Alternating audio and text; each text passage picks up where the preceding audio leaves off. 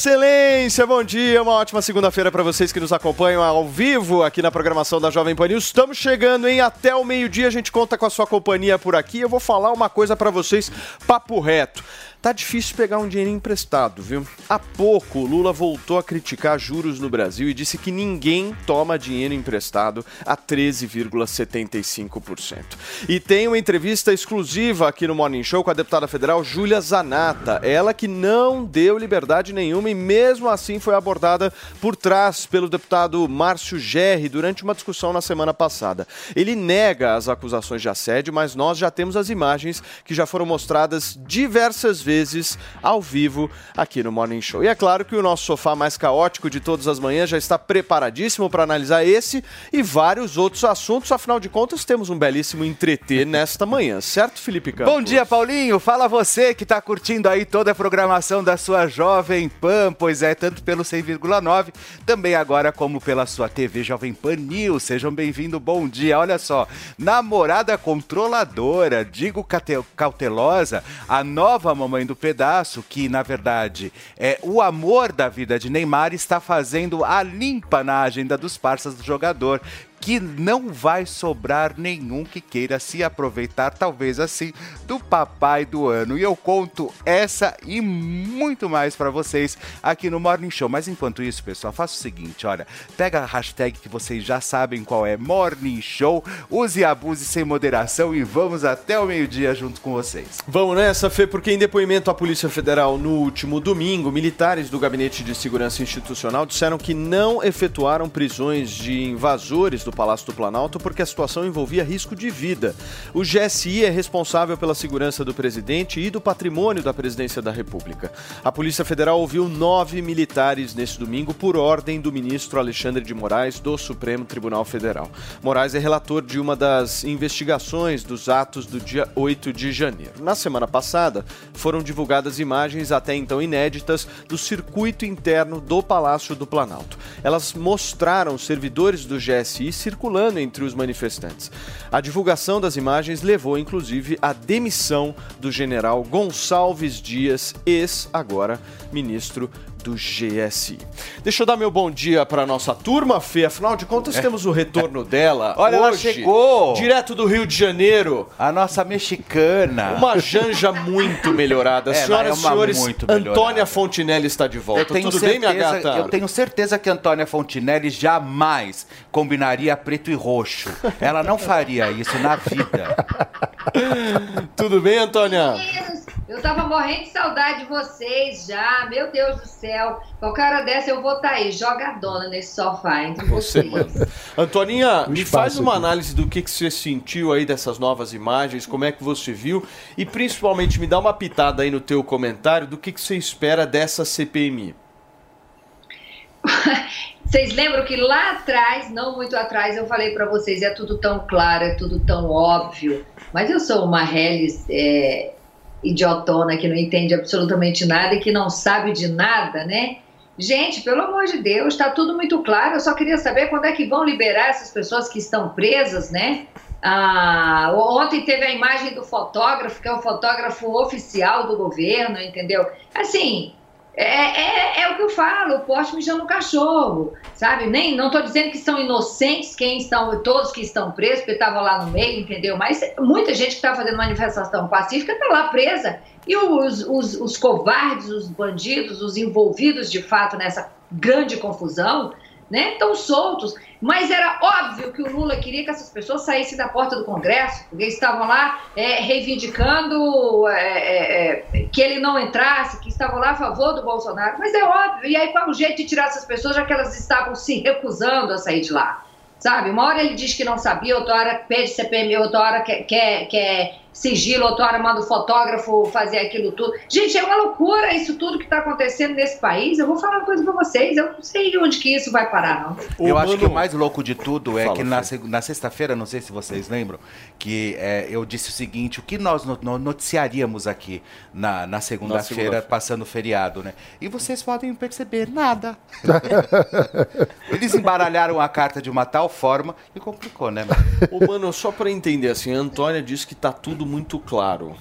O que está claro? Primeiro, bom dia. Eu não sei exatamente o que é que, que, é que a Antônia está achando claro. Eu acho que ainda tem coisas confusas a serem explicadas. Por exemplo, os procedimentos adotados pela equipe de segurança do Planalto precisam ter a devida apuração. A justificativa em tese de alguns dos membros do Gabinete de Segurança Institucional seria que as prisões seriam efetuadas no segundo andar, as prisões só foram ser efetuadas mais de uma hora depois, então algumas pessoas entraram e saíram do, do palácio nesse meio de campo, o que parece claro para mim é que, em primeiro lugar, tivemos uma turba de vândalos golpistas incitados por muito tempo de um discurso autoritário, antidemocrático, que não reconhece o resultado das eleições, que invadiu o Palácio do Planalto, as pessoas precisam ser devidamente processadas e punidas, e, de outro lado, parece também claro que tivemos uma falha de segurança muito grande no processo. Agora, o que eu acho que parece que está acontecendo é uma parte das pessoas, por razões políticas, tenta fazer de conta que a falha de segurança inocenta os golpistas que invadiram insuflados pelo discurso bolsonarista, e outra parte parece que quer dizer que devemos focar apenas nos golpistas que invadiram para inocentar, para fazer de conta que não houve uma falha grotesca de segurança. Eu acho que todos precisam ser devidamente é, responsabilizados pelos seus atos. Mas, oh, mano, o, o, meu ponto é o seguinte: por que, que o governo não liberou essas imagens? Essa é a minha dúvida, assim. O Porque houve falha na segurança. O, o, governo não era vítima, o Lula não era vítima até o dia 8 de janeiro. Por qual razão essas imagens não foram divulgadas? Porque eu parto do princípio, meu querido Lucas Pavanato, que quem não deve não, teme, não certo? teme. Mas o tem. governo é, deve estranho. as falhas de segurança. Você Tudo bem, falhou pessoas... a segurança, mas não é o culpado, não Sim. foi quem criou. O governo, é, vetando essas imagens, transforma ele de vítima para cúmplice Eu da concordo, história. Eu acho que foi um erro absurdo do governo ter colocado sigilo sobre essas imagens, assim como foi um erro ter permanecido com o general Gonçalves Dias até essas imagens virem a público. São erros. Eu só quero é, entender o, o seguinte. O que, que é, Antônia? Eu só quero entender o seguinte: a turma da lacração, essa gente lulista que colocaram em seus Instagrams sem anistia. A pergunta é: tá vindo novas, no, novos, novos membros envolvidos nisso aí, né? Gente do governo. A pergunta é: vocês vão postar em seus Instagrams também sem anistia? Tô esperando, meu Ah, é a mesma galera, é a mesma galera da empatia, Antônia. é a mesma galera da empatia da empatia, do respeito, né? É, é essa mesma Eu acho, acho que o problema Fala, no que o, o Mano Ferreira disse é o seguinte: ele diz que as pessoas devem realmente ser responsabilizadas e estarem presas. Só que, ao que parece, nem mesmo as imagens tinham sido analisadas. Você tem mil pessoas presas, você nem analisou as imagens para confirmar se as pessoas que estão presas realmente estavam lá. Você não teve audiência de custódia para ver se os direitos não foram violados. Mas calma aí, daí... algumas das pessoas foram encaminhadas diretamente Mas diver... de lá, em flagrante para cadeia. Essas pessoas tem... não estavam quebrando. Nem todos estavam dentro. Nem tem pessoas que alegam que não estavam dentro do Planalto, foram detidas e até agora não tiveram o direito de se explicar. E você não pode afirmar que as pessoas realmente é, estavam dentro do Planalto, sendo que nem as imagens foram, foram averiguadas. O problema é, tem pessoas presas, é, direitos estão sendo violados, porque você não teve audiência de custódia para garantir o direito dessas pessoas, e tem gente defendendo como se todos que estão lá fossem realmente é, culpados. O devido processo legal até agora não foi seguido. Ninguém foi condenado ainda para estar preso, mas as pessoas continuam lá perdendo o emprego, perdendo a família, perdendo tempo de vida e você não tem os direitos dessas pessoas é, salvaguardados. Eu acho interessante também que o argumento dos militares que estavam lá é que a segurança ela, é, ela não era possível porque eles corriam risco de vida. É, é, meio estranho porque a, a, o armamento ali era realmente muito pesado, né? É, cadeiras de praia, bolas e é muito, é, muito a, pesado. Aí eu acho que tem uma questão da desproporção de quantidade de pessoas, Sim, o que já é um erro em a si. A responsabilidade aí incide sobre o Flávio Dino,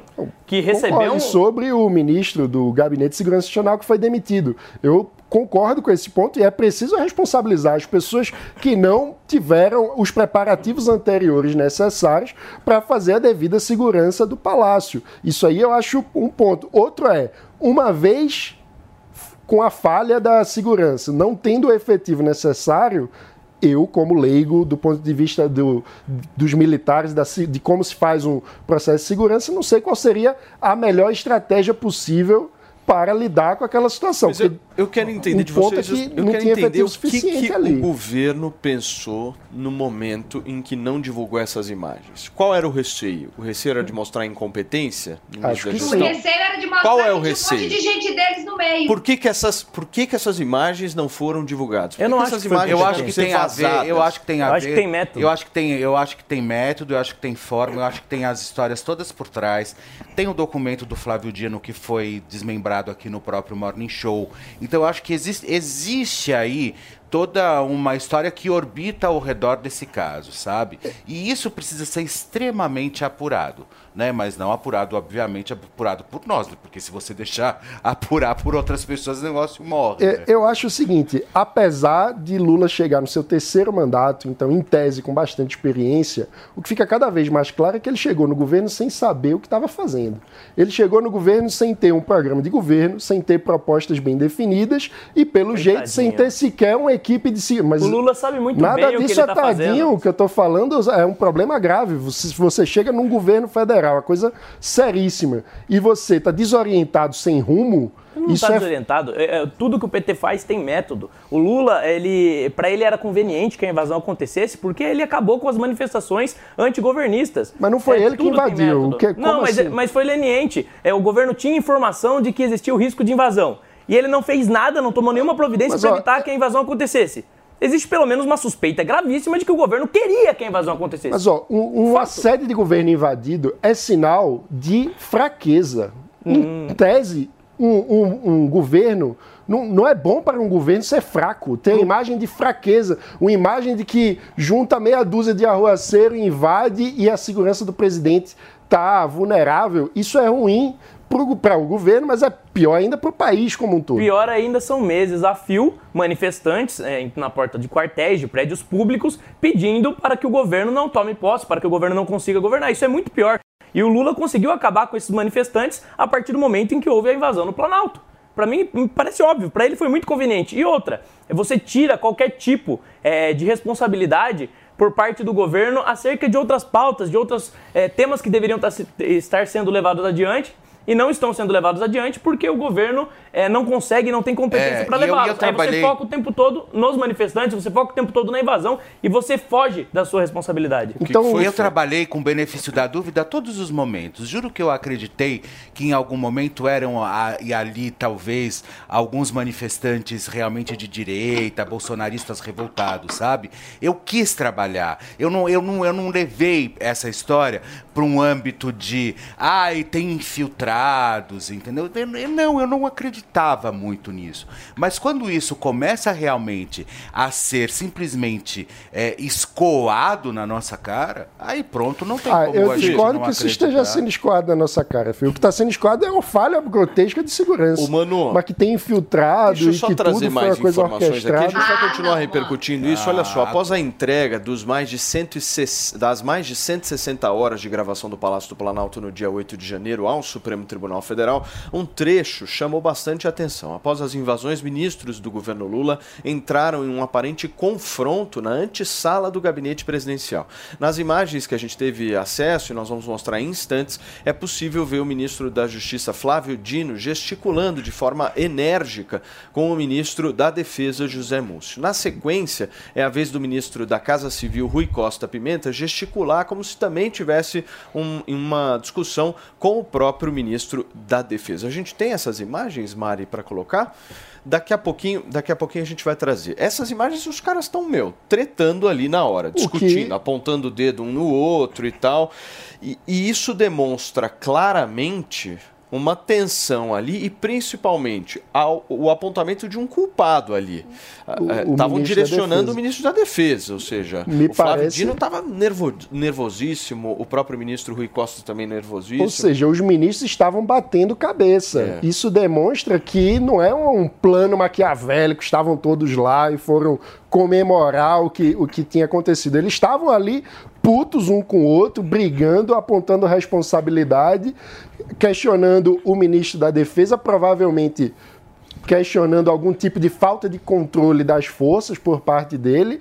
Ou seja, não acho que essas imagens comprovem que tudo foi obra de infiltrados, que não eram bolsonaristas. Eu acho que o que mostra é houve invasão de golpistas radicalizados pelo discurso. Mas você não acha que foi uma, uma história orquestrada de tudo que a gente está assistindo? Você acha que os ministros se brigando ali um com o outro não, é orquestrado da discussão? Ô, mano, quem Mas... você acha da imagem do fotógrafo do governo quebrando a, a porta? Aquele, a, a, aquele fotógrafo não é do governo, Antônio. Aquele fotógrafo é da agência Reuters. Não é um ah, fotógrafo ah, do governo, é um fotojornalista que está no meio de um ato histórico fazendo o seu trabalho. A gente sabe, como jornalistas, como é que essas coisas funcionam. O manifestante, é interessante para o manifestante Ele compor a iconografia a da invasão. PT roxo, PT roxo, fechou até a rede dele.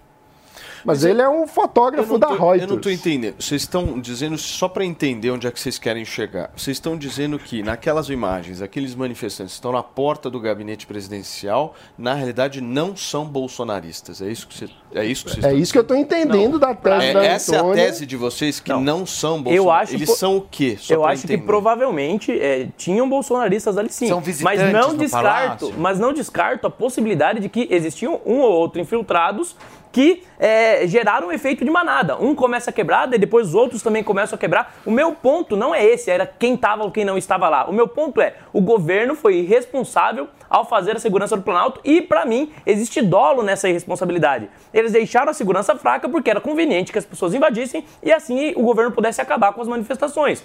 E foi isso que aconteceu. Só quem ganhou com essa invasão, até então, até as imagens serem divulgadas, foi o governo Lula.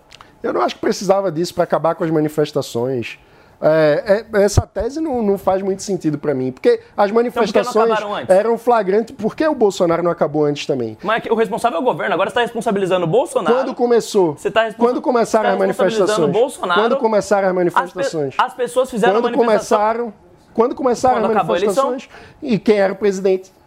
Mas, mas aí, então, Quem era o presidente o, o governo não tem o direito de acabar com manifestações legítimas e democráticas. Mas não, não são eram legítimas, legítimas e democráticas, legítimas. estavam não reconhecendo o resultado são, eleitoral na frente de um quartel. Não importa se você concorda um ou não com as manifestações, as pessoas têm o direito de se manifestar. De manifestar, isso é, sim. Isso é democracia, de por mais se que você articular discorde. politicamente contra um resultado eleitoral, não. Porque não, não, isso é um ato contra a própria democracia. As pessoas foram para a rua porque estavam insatisfeitas, porque não queriam um, um, um ex-presidente da República e, um, e, uma pessoa que fez tão mal ao país voltando à presidência como se nada tivesse acontecido. O lugar e é adequado é de manifestação não é na frente do quartel. Pedir forças armadas nos salvem não é legítimo. Mas essa é a opinião é sua. Agora dizer que as não pessoas é não têm esse minha, direito... É a opinião da Constituição. Dizer que as pessoas as não pessoas têm esse direito não é podem se articular contra o resultado da eleição. O nome disso é golpe de Estado. Não é golpe de Estado, claro é uma manifestação. É. Se pessoas se articulam para que o resultado eleitoral não seja aceito, para que as você Forças Armadas, obviamente... E, e como que, que você está contra uma manifestação legítima? As pessoas não podem é se manifestar por mais é uma que você manifestação discorde, contra a própria democracia. Por mais que você discorde. Eu é conheço diversas pessoas que foram nas manifestações democracia. e não queriam golpe de Estado, elas e só estavam, estavam na frente de um quartel. Elas só queriam demonstrar insatisfação Pedindo socorro a Forças Armadas. Queridos, olha só, o vice-presidente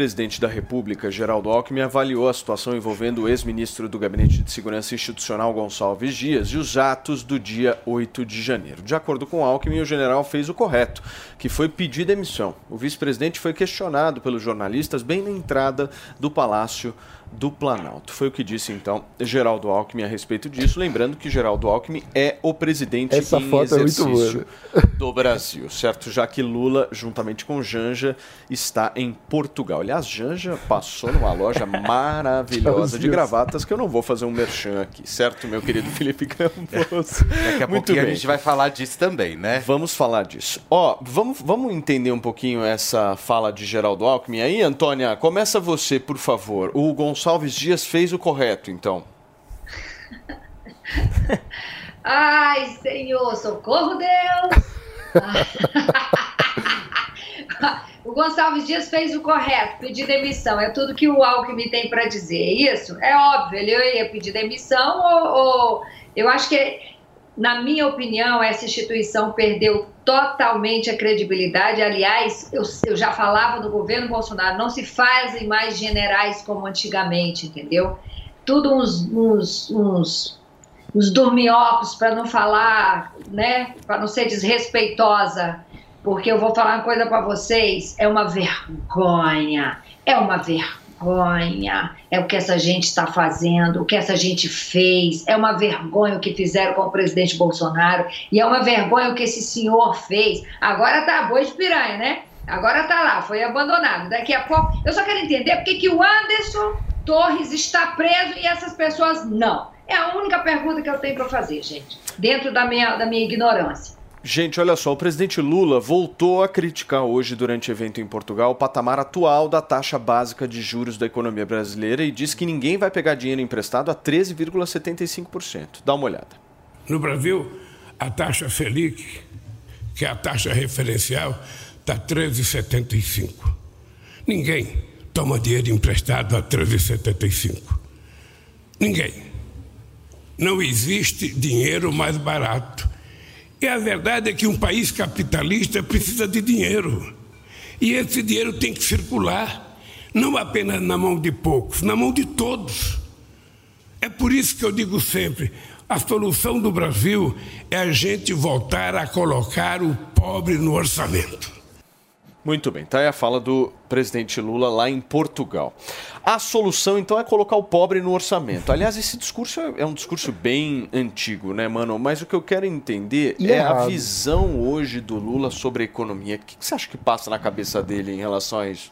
Olha, o Lula tá sem rumo econômico claro, né? Até hoje ele parece que não, não se orientou sobre as necessidades reais do Brasil. Ele tenta fazer um governo como se tivesse espaço para gasto. O Brasil não tem um espaço para gasto como tinha na primeira vez que ele passou na presidência da República, e ele fica repetindo esse discurso incorreto, falso, populista, equivocado, de que bastaria incluir os pobres no orçamento. Por que esse discurso é incorreto? Será que eu sou contra incluir os pobres no orçamento? Óbvio que não. Os pobres precisam estar no orçamento. Mas se você faz uma análise, existe uma do FMI que junta diversos é, países, as principais economias do mundo, o Brasil está entre os que mais gasta com gastos sociais. Então, o problema do Brasil não é ter o pobre no orçamento. O problema é que o, o pobre que, em tese, o dinheiro que está para o pobre no orçamento não chega de verdade até o pobre e não ataca de fato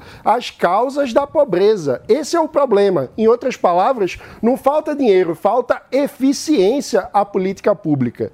Ou seja, um governo correto deveria rever políticas ineficientes e desenhar melhores políticas. Isso significa a arregaçar as mangas e trabalhar. Mas é muito mais fácil simplesmente ficar defendendo mais tudo gasto. Isso é cortina de gasto. fumaça, né? É, e tudo claro. isso é cortina de fumaça para você não olhar efetivamente para as prioridades e que realmente o Brasil precisa. Então é muito mais fácil você ir lá discutir 13,75% da taxa Selic do que realmente você simplesmente ir lá e combater realmente é. o que precisa ser combatido Agora, aqui dentro. Eu conversei com alguns Faria Limers de alto, sabe aquele cara cara de alto, alto escalão. Não, alto escalão. Tem uns cargos Sim. lá na sociedade Faria Limer. Os caras me disseram que o Roberto Campos Neto não vai diminuir a taxa de juros na próxima reunião. E não deve diminuir. Você acha que não deve? Não o, deve diminuir. O, o Lula é o mesmo que criticou os livros de economia, né? Disse que os livros estavam ultrapassados. Na verdade, eu duvido que em algum momento da vida dele ele pegou algum livro e realmente leu esse livro. Apesar da assessoria do Lula ter dito que enquanto ele esteve preso ele leu cerca de 50 livros, eu duvido muito. É, a questão é a seguinte... Caminho a suave, né? Aquela cartilha. É, ele deve ter lido do gibi. A questão é que a, a taxa de juros ela está é. elevada porque você tem um desequilíbrio fiscal no governo. Esse de, desequilíbrio fiscal favorece a, o surgimento da inflação e para controlar a inflação você, o Banco Central precisa elevar a taxa de juros. A, per, a previsão de inflação tem aumentado dia após dia por conta da irresponsabilidade do governo. Então, se a taxa de juros está alta, é por culpa do Lula que não está desenhando nenhum tipo de política de corte de gastos, de equilíbrio das contas públicas. Aí vem com populismo jogar para a galera dizer que a culpa é do Banco Central. Todo populista precisa de um inimigo interno ou externo para terceirizar a culpa, para não assumir a responsabilidade pelo governo pífio que está fazendo. É isso que o Lula está fazendo com o Brasil. É, o tempo todo ele prega mais gasto público, o tempo todo ele prega irresponsabilidade fiscal e quer que a taxa de juros esteja baixa? Não vai acontecer. Graças a Deus, nós temos autonomia atualmente do Banco Central que mantém a taxa de juros no patamar que realmente deve estar para evitar e para servir como um termômetro dos populismos que o Lula tem feito. Todas as vezes que o Lula for irresponsável, a taxa de juros vai subir. E aí a gente vai saber que ele está fazendo um mau governo. Ô, Antônia, me explica um pouquinho como é que você vê essas falas aí do Lula, porque o Lula, eu não sei, tem muita gente que está dizendo, tem gente dizendo, hein, que o cara está senil. Como é que você vê isso, hein? Olha, mas que, que maldade quem fala isso do Luiz Inácio Lula da Silva. Gente, a cabeça do Lula está enfermo. A cabeça do Lula se chama Zé Disseu. Zé Disseu fez uma cirurgia. Zé Disseu está acamado. Zé Disseu não está dando conta de, de, de organizar essa bagunça. Entendeu? Então o Lula está mais perdido que cego em tiroteio. O Lula não sabe o que faz, não sabe o que diz. Quantas vezes vou dizer para vocês, a cabeça do Lula se chama Zé Disseu, que não está podendo atuar, entendeu? E isso aqui, olha, está caminhando a passos largos para acontecer tudo que já estavam dizendo. Eu tenho a nítida impressão de que o terninho de Alckmin, de Alckmin já está lá dependuradinho e o vestidinho da Dona Lu para já assumir já a primeira dama e o presidente desse país. Isso não vai longe, gente. Anota o que eu estou falando para vocês. Mas não tem clima de impeachment hoje. Hoje. Não é clima de impeachment, é alguma coisa muito sinistra que vai acontecer, entendeu? É, é, é... Vai chamar o. Como é que chama lá o, o mestre? O mestre José. O mestre, o mestre José. Chama o mestre José, meu. O mestre José ia resolver tudo. Não, mas deixa eu falar uma coisa pra você. Floquinho, Floquinho, eu vou acabar sendo demitida por sua causa, Floquinho. Não, gente, é mestre José, Márcia Sensitiva, o, o, o Roberto de Augusto. Não, eu tô brincando, não é isso não. É porque é alguma coisa que eu falo assim, da noite pro dia as coisas mudam de lugar, gente. Sabe, as coisas estão acontecendo a passos largos. Qualquer hora dessa vai acontecer aí um negócio que vai ficar impraticável o governo do Lula. E alguém tem que assumir. Quem é o vice dele? É Alckmin. Turma, olha Anotem só. o que eu tô falando. Em breve eu vou vir aqui falar isso pra vocês. Ó, oh, eu avisei, eu tinha razão. Antônia, olha só. A primeira-dama do Brasil, Rosângela da Silva, mais conhecida como Janja, mostrou em suas redes sociais a gravata que comprou para o presidente Lula na loja da grife, de grife masculina Zenha, em Lisboa. Hermenegildo Zenha, eu adoro. É, Hermenegildo não é mais, né, queridinha? Agora é só Zenha. Olha só, Janja está acompanhando Lula em sua primeira viagem oficial à Europa no terceiro mandato e foi alvo de muitas críticas nas redes sociais por conta disso. Em seu perfil no Twitter, Janja publicou uma foto do presidente com a gravata azul escuro com listras cinza, preto e branco com a legenda, abre aspas, começando o dia de trabalho aqui em Portugal, todo lindo, de gravata nova. Quem ama, cuida. Fecha aspas. Perfeitamente, Felipe Campos. Eu gostaria que você pudesse é, comentar a respeito desse assunto. Fica à vontade. Você, você veio hoje de gravata É zenha. É zenha. É zenha. É pra, é pra homenagear alguma coisa? Fica à vontade. O microfone é seu. Olha, é zenha. Só que o meu, é na verdade, ela é de borboleta, né? Borboleta.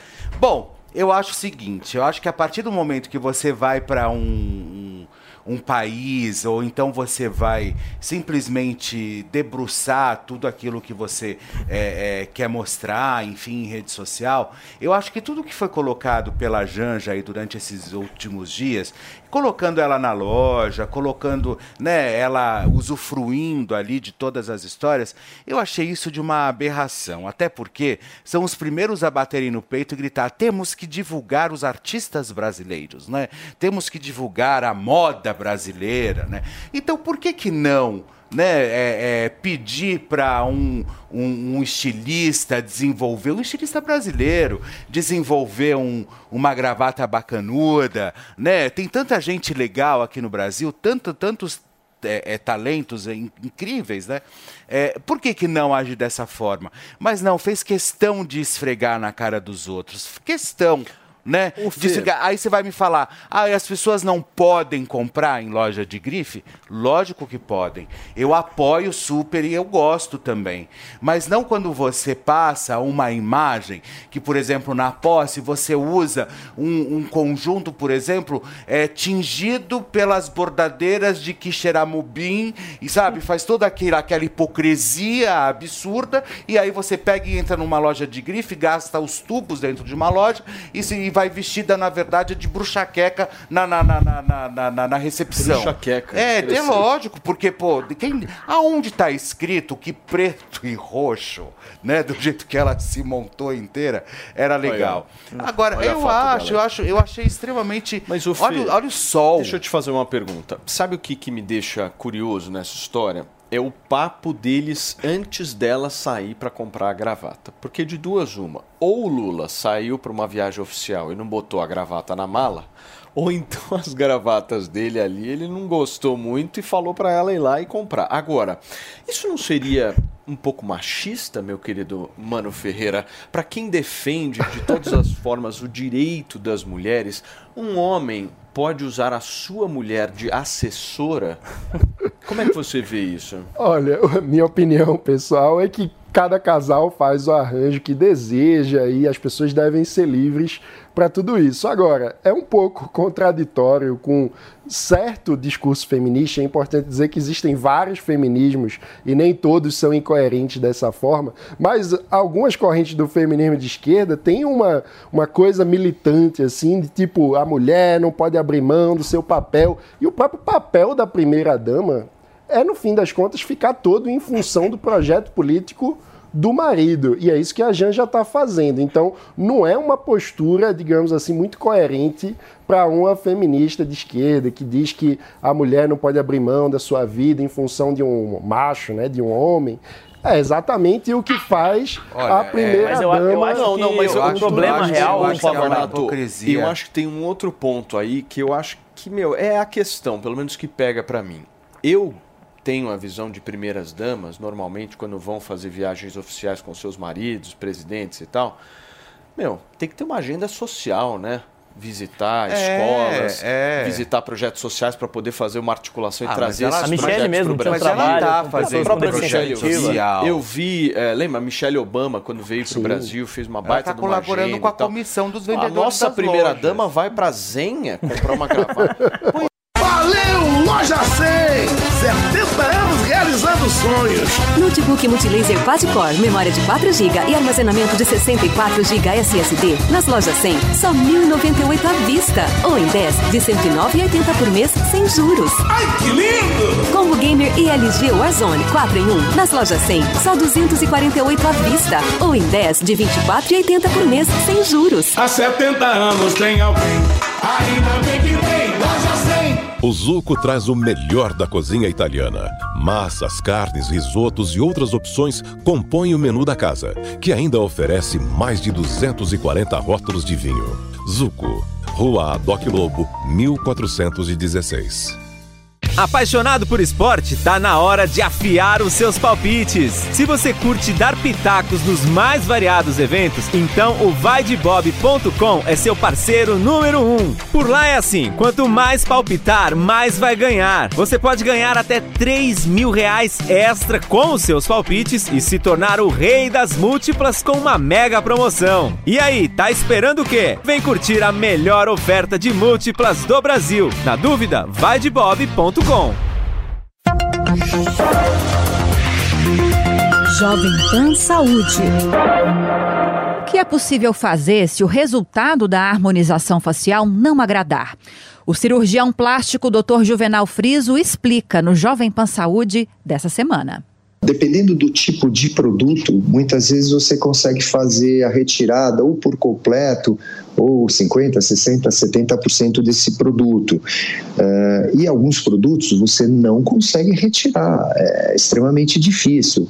Os implantes ou os preenchedores é, que a gente não considera definitivo a base de ácido hialurônico, normalmente eles têm um prazo de validade aí de um ano e pouquinho, dois anos, mas a gente também tem notado isso, sobretudo em procedimentos. Vou dar um exemplo, por exemplo, o tears through, que é o caminho da lágrima, a olheira, que é uma queixa bastante frequente das pacientes uh, fazerem preenchimento com ácido hialurônico. Às vezes esses pacientes vêm 4, 5, 6 meses, 8 meses depois com um linfedema, um edema residual.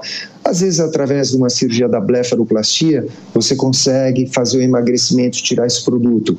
Às vezes, num lábio que ficou muito feio, é, que não é um lábio delicado, ficou alguma coisa talvez até um pouco grotesca, você, através de pequenas incisões e expressões, você consegue retirar esse produto. Mas, por exemplo, como eu falei, eu milito muito na área da, da face, da cirurgia do rejuvenescimento facial. Hoje, às vezes, às vezes, às vezes a gente faz escolamento da face e lida com áreas de fibrose, de aderência, porque a hora que você injeta o produto, ele vai permear no subdérmico embaixo da pele, no tecido celular bicutâneo, na gordura, muitas vezes intramuscular ou às vezes até periósteo, que a gente chama na, na, na base do osso. Você tem ali estruturas nervosas, inserções musculares, você não consegue fazer essa retirada. Se você quiser assistir essa e outras entrevistas, você já sabe, é só acessar o canal Jovem Pan Saúde e também o aplicativo da Panflix para Android e iOS. E se você quiser sugerir algum tema, mande para o e-mail saúde@jovempan.com.br. Jovem Pan Saúde. Você sabia que pode levar toda a qualidade e o sabor das pizzas da Sala VIP para onde desejar? Contrate o serviço de buffet da Sala VIP e tenha uma festa mais que especial, sem qualquer preocupação. A começar pelos crostines, seguido pelo belo rodízio de pizzas salgadas e por fim as deliciosas pizzas doces. Sala VIP Buffet, porque seus convidados merecem uma festa VIP. Mais informações através do site gruposalavip.com.br trabalho social fortíssimo. A própria primeira-dama, é, hoje atual, né? É, vice-primeira-dama. Vice-primeira-dama, mas primeira-dama em exercício agora, Lu Alckmin, fez um trabalho espetacular. As padarias, lembra? Então, assim, qual é o trabalho social que a Janja vai apresentar retornando ao Brasil? Fui a Portugal para.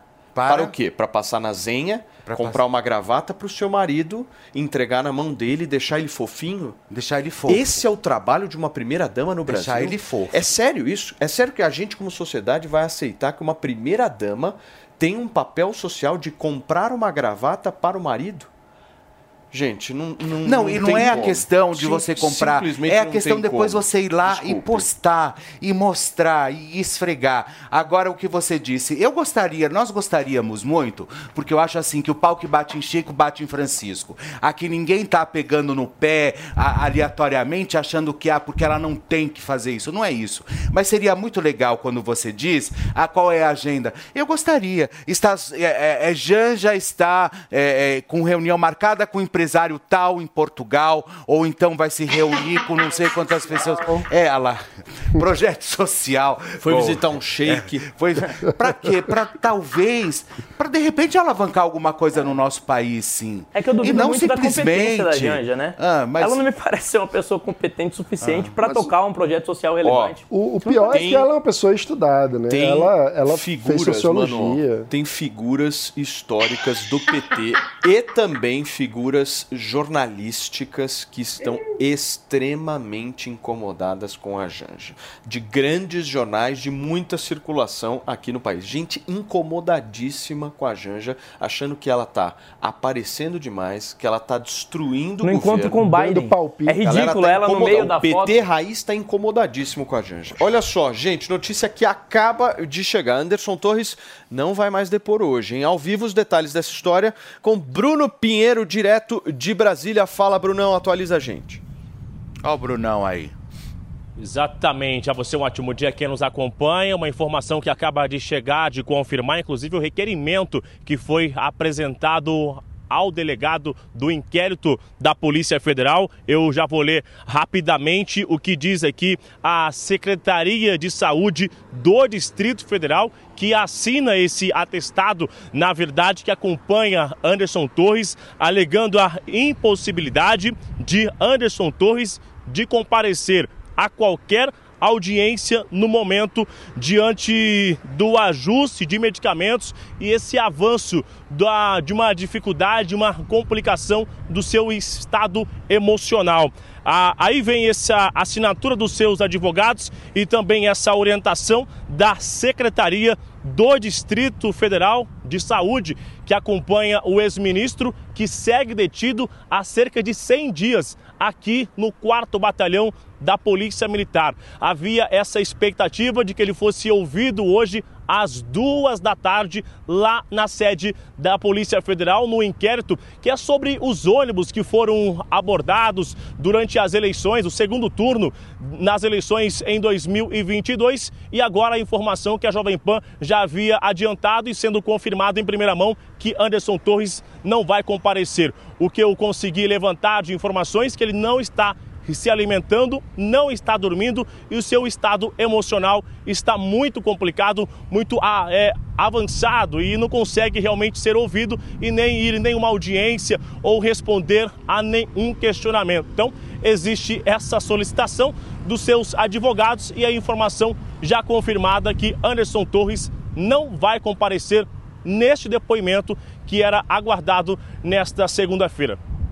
Bem, Brunão, obrigado pelas suas informações. O Bruno Pinheiro, então, atualizando a gente sobre essa nova decisão aí de Anderson Torres de não depor na manhã desta segunda-feira. Como é que vocês veem isso, mano? Começa É você. Olha, a gente precisa que esse processo ande, né? A gente precisa ter as devidas apurações de responsabilidade, quem que é responsável por cada um, por cada ponto, qual que é o quebra-cabeça inteiro. Tem várias coisas que a investigação ainda não trouxe a público e essa história só vai fluir devidamente se tiver transparência. A maior aliada da democracia é a transparência para acabar com teoria conspiratória, para acabar com, com desconfianças em relação à atuação das instituições. A gente precisa que tudo venha a público. O melhor desinfetante é sempre a luz do sol. Pavanato. É, o, o- essa situação toda é muito triste, né? E é um absurdo ver que é, o Anderson Torres está preso,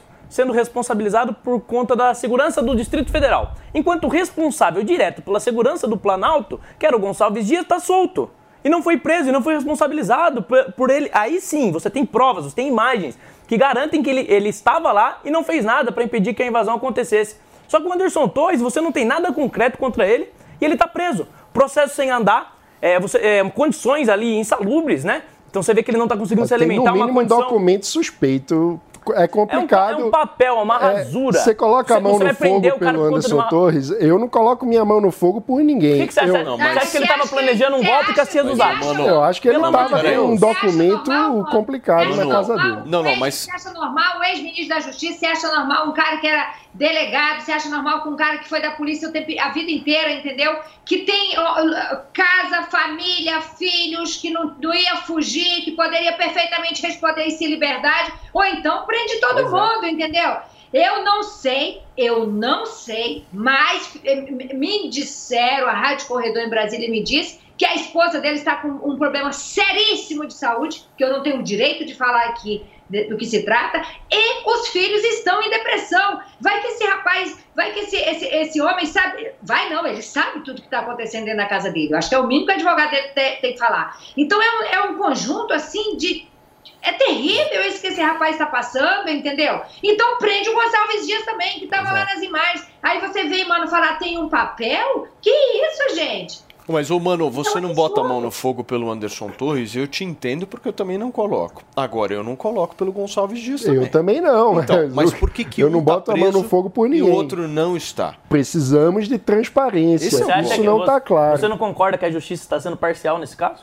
Prende um e o outro, e o outro Olha, deixa eu, solto? eu acho que o que posso afirmar com todas as letras, a justiça não está atuando da melhor forma para recuperar a confiança que o judiciário precisa ter da dificuldade que você sociedade. tem de dizer que a justiça está agindo com parcialidade. Olha, você tem que tem sambar, acesso- tem que dar volta. Eu, eu não é sei, óbvio que a justiça eu está não sei o papel de cada um, É você lógico, sabe? é então, claro. Então dê É um, dê nítido. um depoimento à Polícia Federal e diga lá qual é o papel de cada um na história do dia 8. Eu acho que está tudo muito confuso ainda. O meu ponto é esse. É um assunto Você tem muito uma imagem, sério, ó, um muito caso, grave. Deixa eu só explicar. Um, em um dos Sim. casos você tem uma imagem. O cara, ele realmente prevaricou. Tá provado, tá a imagem ali. E ele tá solto. No outro caso você tem uma rasura, um rascunho que encontraram na casa dele. e mas- esse é motivo suficiente pra ele estar preso. Não tô... Sem, nem, sem nem ter sido condenado. tem um, tem Um, tem um seguidor aqui, doutor Anselmo Carneiro. Eu quero jogar isso aqui para vocês. Ele está dizendo o seguinte: Bom dia, Felipe e Paulo, tudo bem? Como, como o, o- o Lula aparece nas imagens do dia 8 do 1, ele falou que estava em Araraquara. Em, em Araraquara, vocês lembram disso? Poderia jogar aí no morning, né? Abraços e um bom trabalho. Mas ele chega a depois, todos. né, no É, ele chega já à chega noite, né? depois. Nove da, do, quase 10 da noite já. É. Então, em tese, o ponto é que ele volta para Brasília diante das notícias todas. Vamos conversar um pouquinho disso agora com a deputada federal Júlia Zanata. Nós vamos recebê-la ao vivo aqui no Morning Show para contar toda essa questão, a avaliação dela. E também ela foi a deputada que sofreu aquela situação extremamente constrangedora. Ela não deu liberdade nenhuma e mesmo assim foi abordada por trás pelo também Júlia. deputado Márcio Gerri durante uma discussão. Deputada, muito obrigado por ter Tão aceitado o nosso bonitinha, convite né? aqui. Seja bem-vinda. A senhora me ouve bem? Bom dia, bom dia, Bom dia. Paulo, bom dia a todos os outros apresentadores. Para mim é uma satisfação estar participando aqui do Morning Show. Agradeço o convite, agradeço o espaço. Já tinha recebido o convite na semana que aconteceu esse incidente, mas estava esperando a poeira baixar, eu digeri bem o assunto para eu poder falar com tranquilidade, até porque eu sabia que eles viriam para cima de mim com tudo. Compreendo. Deputada, só antes da gente entrar nessa questão envolvendo a sua situação, aquele vídeo do deputado chegando por trás da senhora, eu queria uma avaliação da senhora hoje sobre toda essa história que a gente estava repercutindo aqui do eh, ex-ministro Anderson Torres não prestar depoimento hoje, da situação dele dentro da cadeia. Eu queria ouvir um pouco a senhora a respeito disso. Olha, essa situação, como vocês estavam falando, ela é muito preocupante, né? Eu que sou advogada também, antes de ser deputada federal, acho tudo muito bizarro essa palavra, né? Porque ao meu, ao meu, no meu entendimento, as- muitas prisões são ilegais, inconstitucionais e não está sendo dado devido processo legal às pessoas que ainda continuam presas. Eu estive por duas vezes no presídio, no Colmeia, no presídio feminino, né? Foi o primeiro, a primeira ação do meu mandato. Eu, eu estava eu estava esperando assumir para poder eh, ir lá junto com o deputado Sanderson, que já estava fazendo esse trabalho. Então, depois da nossa ida, a gente começou a fazer discursos em plenário. Ah, Ao meu ver, surtiu efeito, porque vários foram liberados, em que pese tenham sido liberados com tornozeleira eletrônica, mas foi muito triste olhar no olho daquelas mulheres, né? E, e sentir, e ouvir tudo que elas estavam vivendo, né? Sem, muitas vezes, sem acesso ao processo, enfim. Então, existem pessoas que continuam lá presas, né? Eu contei, inclusive, histórias, porque essas pessoas viraram números. Ah, tem mil presos, tem não sei quantos presos. Eu contei a história, por exemplo, da Darisa, que é uma cabeleireira de Joinville, que estava lá presa, agora já está em liberdade. O marido dela procurou o meu gabinete, né? E quando a gente humaniza essas pessoas, deixa, elas deixam de ser números, né? E a gente conta a história dela, as pessoas entendem, certo? Então não está sendo tratado, como vocês acabaram de falar, com isonomia essas questões. Por que, que o Anderson Torres, que estava fora do país, continua preso e o G. Dias, que estava ali servindo água, abrindo portas para o que eles chamam de terroristas, né? Ao meu ver, você não serve água para terroristas. Então, o governo Lula e sua cúpula chama todo mundo de terrorista, enquanto o GSI, que foi nomeado pelo Lula, não adianta vir com historinha, né? É, dizendo que ainda é resquício do governo Bolsonaro. O G Dias é de confiança do Lula, ninguém nomeia alguém para o GSI sem ser de confiança, né? Serve, então, estava ali servindo água para os terroristas. Como é que funciona isso? É um dos poucos países que tem garçom para terrorista. É engraçado. Isso é um negócio é, interessante. é, é, é, Fala, é como Fê. que é a entrega água, água gelada para gerenciar a crise. né? Eu tô lá, vou entregando. É, foi, isso foi dito pelos militares. Foi. É, eu estou entregando água gelada e distribuindo água para eles para gerenciar a crise. Não, não é água que você tem que, que entregar, né? Você, no meu ponto de vista, você tem que reagir. É, é, bom dia, deputada, tudo bem? É o Felipe Campos que está falando. Primeiro, eu gosto muito do seu trabalho, parabéns. É, mas alguma coisa, tem um lance aí que me incomoda um pouquinho ali, às vezes um pouco, na, na, na, até, até mesmo da forma como às vezes você conduz algumas questões. É, eu, eu percebo, né, é, é, diante algumas histórias aí que já foram apontadas é, com você, é, deputada, você utiliza um pouquinho dessa, dessa questão midiática aí para se promover? Mas o que exatamente? Principalmente da questão ali do assédio, quando rolou toda aquela questão, enfim. Como foi isso para você? Na verdade, assim, eu sou uma deputada federal, certo? E acho que aquilo aconteceu no meu ambiente de trabalho, né? No momento que eu estava na Comissão de Segurança Pública, da qual eu nem faço parte, eu estava quieta lá na comissão, é, na CCJ, que naquele dia não estava, né? é, rodeada de holofotes. Terminou a CCJ, eu fiquei durante toda a reunião lá. Depois eu, me, eu fui até a Comissão de Segurança Pública. É, no momento que eu cheguei, sentei ali num, numa cadeira que não tinha nem lugar para sentar, começou aquela confusão, né? E, sinceramente, com todo respeito a, a, a você, o que, que acontece? Um cara que eu jamais falei na minha vida, que eu nem sabia quem era, tive que ficar procurando o nome dele porque eu não sabia.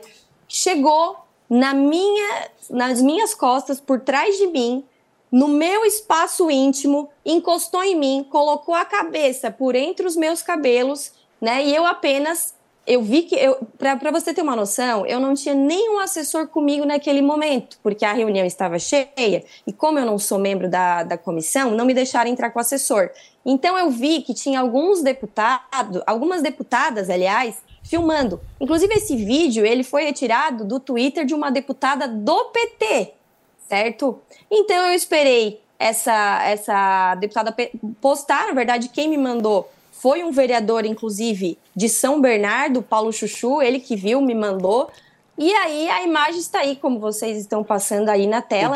Eu não acho que isso seja, eu não acho que isso seja abordagem para você chegar nas suas colegas de trabalho, seja lá qual for o seu ambiente de trabalho. O meu pai, ele tem 75 anos. Ele me ligou e perguntou assim: "Minha filha, em que tipo de ambiente você está trabalhando. Para não usar as exatas palavras que meu pai, que é um cara Sim. meio chucro, usou de fato para definir a Câmara dos Deputados. O deputado. O senhor está entendendo? Então, assim, eu não usei disso para me promover.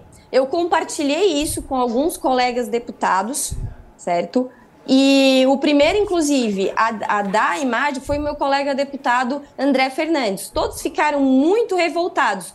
Porque é o seguinte, Paulo, é, Felipe, desculpa, porque é o seguinte: se fosse qualquer um dos meus colegas deputados do PL chegando dessa forma em qualquer outra deputada uh, não, de esquerda ou de direita, você já sabe o que, que ia acontecer. É, isso eu não tenho cara, dúvida. Isso eu não tenho dúvida. Deixa eu te falar um negócio sobre esse caso. Em primeiro lugar, antes de qualquer papo que a gente possa vir a ter sobre isso, deixa eu deixar é, extremamente registrada a nossa solidariedade, porque nenhum homem, nenhum homem que é homem mesmo, trata e chega por trás de uma mulher dessa forma. Eu, pelo menos nós aqui nunca chegamos numa mulher dessa forma e esse não é não é a forma mais correta mais adequada, de se abordar uma é mulher. É isso, isso, isso tem que deixar registrado. Mas eu confesso para a senhora o seguinte: quando nós vimos aqui esse vídeo e a gente não sabia que era a senhora, eu, à, à primeira vista, imaginei que era uma deputada de esquerda. Por que, que eu estou dizendo isso? Porque eu já vi muitas deputadas de esquerda pegando exatamente esse discurso que a senhora fez e reproduzindo. E aí eu vou no ponto. O que, que é assédio para a senhora? Porque a senhora, no dia, no momento, disse claramente que a senhora tinha sofrido um assédio sexual. Teve gente até na não, internet. Não falei. Teve Eu gente, não falei isso. Teve gente até na internet falando em caso de estupro. É um negócio assim que ultrapassa, é, é, é, ultrapassa vai, o, o, aí, o, limite é, do absurdo. Assim. É. Então eu quero entender o que, que é assédio que, que é assédio para a senhora? O Paulo, em nenhum momento eu falei em assédio, não tipifiquei o que seria aquilo, certo? Eu simplesmente, se você ver o meu, o meu tweet que eu coloquei no dia, eu, coloquei, eu descrevi a cena, né? Eu descrevi a cena, eu tive muito cuidado ao descrever a cena e falar como eu me senti, certo? Eu não falei em assédio sexual, não falei nada. Depois o partido, o meu partido, o PL, fez uma representação Tá aqui, o meu marido trouxe aqui o que eu escrevi. Eu escrevi na minha rede social. Nunca dei liberdade para esse deputado e nem sabia qual era o nome dele, mas ele se sentiu livre para chegar por trás de mim. A sorte que alguém pegou a cena absurda. Deputado do Partido Comunista do Brasil, do estado do Maranhão, Márcio Gerri. Se fosse uma deputada de esquerda e um deputado de direita, já sabem, né? Essa foi a minha declaração. E por uma semana eu fiquei quieta, não falei nada. E o que, que aconteceu depois disso? O meu partido, o PL, fez uma representação na, na, comiss, na, no conselho, na Comissão de Ética da Câmara dos Deputados, né? É, e também eu recebi no meu gabinete um ofício da, do Ministério Público Eleitoral Uh, me informando que enviou para PGRs, veja, eu não, não, não foi atitude minha, foi de ofício, informando que enviou para a PGR investigar o caso, porque no entendimento do Ministério Público Eleitoral existe um grupo de trabalho só uh, atuando nesse sentido em violência política contra a mulher. Então eles acham que se enquadram é, no 326B, se não estou enganado, do Código Eleitoral, que foi uma lei recentemente aprovada pelo Congresso Nacional em 2021, que modificou o Código eleitoral que fala ali que é, é, é assediar, é, intimidar, é, perseguir é, candidata mulher ou, ou algo, alguma mulher com mandato eletivo, seja vereadora, deputada, prefeita, enfim. É com certeza uma, uma interpretação bem ampla, né? E como você falou, ah, teve gente que falou em estupro. Foi me falado que recentemente também mudaram o, a tipificação de estupro foi falado inclusive pelo Pavinato, na verdade, na Jovem Pan. O deputado. Que é ato, ato, Gente, ato libidinoso. Você vai falar, Antônio, ato só um minutinho. Deixa eu ato só... Lidi, ato libidinoso, Sim. que pode ser, como o Pavinato descreveu na, no comentário dele, até que pode ser qualquer coisa, pode ser uma piscada, pode ser isso, pode ser aquilo. Agora, assim, não cabe a mim, Sim. só para complementar, não cabe a mim dizer o que que uh, tipificar um crime. Isso vai ser investigado, né? Mas com certeza, na minha opinião, aquele tipo de aproximação por, pelo deputado é sim uma quebra de decoro parlamentar dentro do ambiente de trabalho. A gente não pode normalizar aquele tipo de approach dentro da Câmara dos Deputados. Ou então nós vamos liberar para que todo mundo faça aquele approach é, com outras deputadas. Ô, deputada, essa eu é só opinião. te fiz essa pergunta, eu vou passar a palavra para a Antônia, que já me pediu aqui, mas eu só te fiz essa pergunta porque, é, pensando na sociedade mesmo, eu vejo com muita preocupação essa banalização das palavras estupro, assédio. Se qualquer coisa virar estupro e qualquer coisa virar assédio, infelizmente, a causa da violência contra a mulher, eu acho que ela é muito prejudicada. Vou é, passar a palavra para a Antônia. Eu só, eu só queria falar mais um pouquinho Acontece o seguinte, é... Ô Paulo, eu tô há pouco tempo, estou no meu primeiro mandato. Muitas vezes nós estamos ali embaixo, no plenário da Câmara dos Deputados, preocupados com quando se aprova uma lei e deixa, por exemplo, a tipificação de um crime muito ampliado. Eu sou muito cuidadosa com isso, vamos falar, falo, ó, vamos cuidar aqui, vamos cuidar aqui. E sempre tem agentes ali da esquerda querendo passar as leis a torto e a direito, dizendo vamos passar assim mesmo, é, isso e aquilo. E aí, quando as leis são aprovadas, eles só querem que valha pra, que as leis tenham validade para aquelas pessoas que eles acham que merecem, merecem aquelas leis. Ou seja, eu não me enquadro no parâmetro deles, certo? Eu acho que não me enquadro nem como mulher para eles, porque mulher para eles tem que estar tá submetida à agenda política e ideológica deles. Então não pode ser assim. As leis que eles tanto brigam para aprovarem, elas têm que ter validade sim para todo cidadão brasileiro. Perfeito, Antônio. Júlia, Júlia, tudo bem, querida? Ah, é, assim, eu, eu me recuso a acreditar que o Pavinato chegou a, a cogitar que uma pescada pode ser um ato libidinoso, li, li, libidinoso, lipidinoso, sei lá, enfim, é tudo tão bizarro isso aí, porque no dia que uma pescada virar um negócio grave desse, eu que trabalho com mulheres que são diariamente violentadas de verdade, aí a minha causa vai pro lixo, eu vou, sei lá, eu vou vender batom. Quem tiver tique nervoso vai preso. Ô, ô, ô, ô Júlia, é assim, que eles fazem leis terríveis, que eles estão aí para lacrar, que eles estão aí para atrapalhar a nação, a gente não tem a menor dúvida. O que não podemos, eu me coloco, eu detesto essa coisa de dividir o país em esquerda e direita, mas eu sou uma mulher que pensa, eu sou uma mulher coerente. Então eu, eu penso que a gente não pode repetir o que eles estão fazendo, né? Porque senão qual é, o que, que vai nos diferenciar dessa gente horrenda que se comporta dessa forma? A pergunta é assim: eu já opinei sobre isso aqui, eu não acho que teve é, é, assédio sexual nesse caso. Eu acho assim, é um senhor do Maranhão. Eu sou, não estou justificando, eu sou nordestina, eu sei como é que esses, esses homens de lá, principalmente os mais velhos, se comportam, entendeu? Não penso que ele teve a intenção. Ele deu uma declaração e disse: eu só fui dizer para ela respeitar uma senhora que há 40 anos está no poder público, enfim.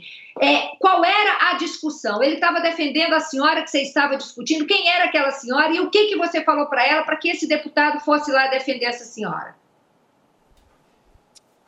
Obrigada, Antônia. É, nós temos um amigo comum aqui de Criciúma, o Paulinho, né, que sempre Paulinho. fala de ti. Valeu, irmão. Mas o que, que aconteceu? A, aquela deputada que, tava, que ele disse que foi defender, é a Lídice, ou Lidice da Mata. Ela tem vários mandatos, de fato, ela é do PSB e ela estava aos berros com os deputados ali que estavam ao lado dela, o deputado Rodolfo do Mato Grosso do Sul, e ela e o Rodolfo pediu calma a ela, falou assim: "Calma, deputada". Então, essa a deputada Lídice falou o seguinte: "Eu não vou admitir que nenhum homem me peça calma. Foi o momento que eu me levantei e falei assim: já que a senhora não vai admitir que nenhum homem lhe peça calma, uma mulher a senhora vai admitir. Então, calma, deputada, a senhora está muito nervosa. Né? Inclusive, até o Globo é, ele publicou essa, esse vídeo de frente, né?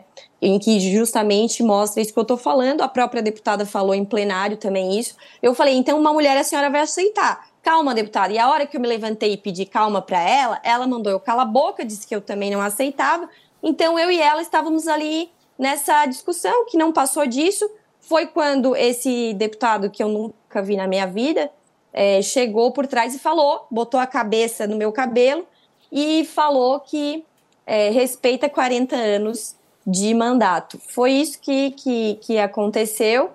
Né? Eu não acho que ele tem o direito de chegar por trás de mim e falar qualquer coisa que seja, até porque eu nunca conversei com ele na minha vida, nunca tinha visto a cara dele na minha vida e nunca dei liberdade. Eu não sei, como você mesmo falou, a maneira que ele faz o approach lá no estado dele. Agora, eu sou de Santa Catarina, né? Eu sou de Santa Catarina e vou dizer uma coisa para ti: o meu marido não ficou nada feliz com aquela cena de um cara chegando em mim daquela forma. Olha, eu tenho uma filha de três anos, né? Eu não, não dei liberdade para esse cara chegar no meu cangote e falar qualquer coisa que seja. Se ele queria falar comigo, ele podia me chamar de outra forma, né? Ou respeitar o meu espaço íntimo, né? Existe, inclusive, teorias sobre essa questão da proximidade, né? É claro que o Brasil é um país muito grande, de culturas diferentes. Agora, aqui em Santa Catarina,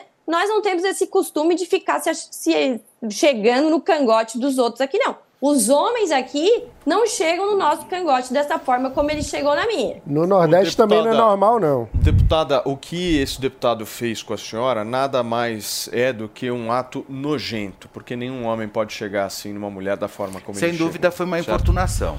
Pavanato, é. por favor. Realmente foi uma forma oportunista, e no vídeo fica bem claro isso, e para não dizer covarde, né, do deputado de chegar na deputada. Ninguém chega nesse nível de proximidade é, sem nenhuma segunda intenção. Realmente é muito estranho o vídeo e me parece que a justificativa e a forma como a esquerda tem lidado é com dois pesos e duas medidas. Se fosse um deputado de direita que tivesse chegado e uma deputada de esquerda por trás, da forma que esse deputado chegou, o Twitter estaria em polvorosa, cancelando é, né, é, esse deputado, dizendo que ele é machista. Já teria um pedido de cassação, por muito menos pediram a cassação do Nicolas por usar uma peruca em plenário. E eu queria perguntar para a deputada, aliás, primeiramente, parabéns pelo trabalho, realmente você faz um trabalho excepcional. Eu queria saber da sua parte se tem algum tipo de procedimento interno dentro da Câmara de Deputados para tentar responsabilizar esse deputado pela postura inadequada. Uh, obrigada pela pergunta. É, existe o, o, pedido do meu, do meu partido, né, o PL, para cassação do, do, do mandato do deputado, justamente por quebra de decoro. Eu gostaria também de frisar aqui que foi algo tão desagradável quanto a atitude dele, que em nenhum momento ele se sentiu. Uh, uh, ele, ele pediu desculpas, né, esse deputado do Partido Comunista do Brasil do Maranhão, em nenhum momento ele reconheceu o erro, pediu desculpas e disse que foi uma forma inapropriada. Muito pelo contrário, pessoal. Esse deputado deu entrevista para a Jovem Pan e para outros veículos de comunicação dizendo que eu era a criminosa que eu era uma bolsonarista, produtora de fake news, criminosa e que ele era vítima. Então vocês, por essa, por essa atitude dele, vocês já tiram, ah, você já pode tirar a índole do cara. Né? Porque, Mas, gente, assim, quando eu digo, Júlia, quando eu digo que essas pessoas, entendeu, elas se comportam assim, que é o modus operandi, é porque é da, eles pensam assim, eles é. pensam que estão certos, entendeu?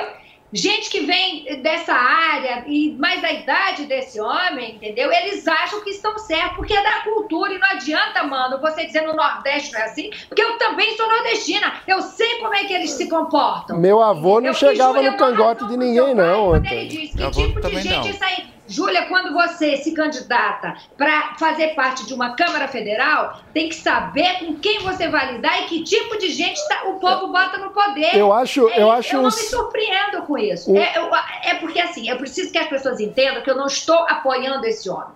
O que eu quero dizer é que assim, eu não me surpreendo e me irrita profundamente o Brasil perder tempo com esse tipo de coisa. O PL entrar para pedir para ser expulso, quando o homem que levou dinheiro na cueca tá aí dentro dentro, quando o outro que fez coisas terríveis está aí dentro. Eu acho que tem formas mais práticas de se, de, de se resolver esse tipo de coisa. Ô, Antônia, eu, eu não me surpreendo porque, infelizmente, esse tipo de abordagem que eu acho absurda, em toda a minha solidariedade aqui a, a deputada Júlia, infelizmente ainda é muito comum na política brasileira. A gente teve aqui na Assembleia Legislativa de São Paulo um caso é, que todo mundo lembra com, com a deputada é, Isapena. Isapena, que foi assediada, com levou uma palpada no seio, em pleno plenário, gravado, com transmissão para todo lugar. Então, Aí esse tipo de abordagem, infelizmente. Um infelizmente, ainda é comum na política brasileira. E eu acho que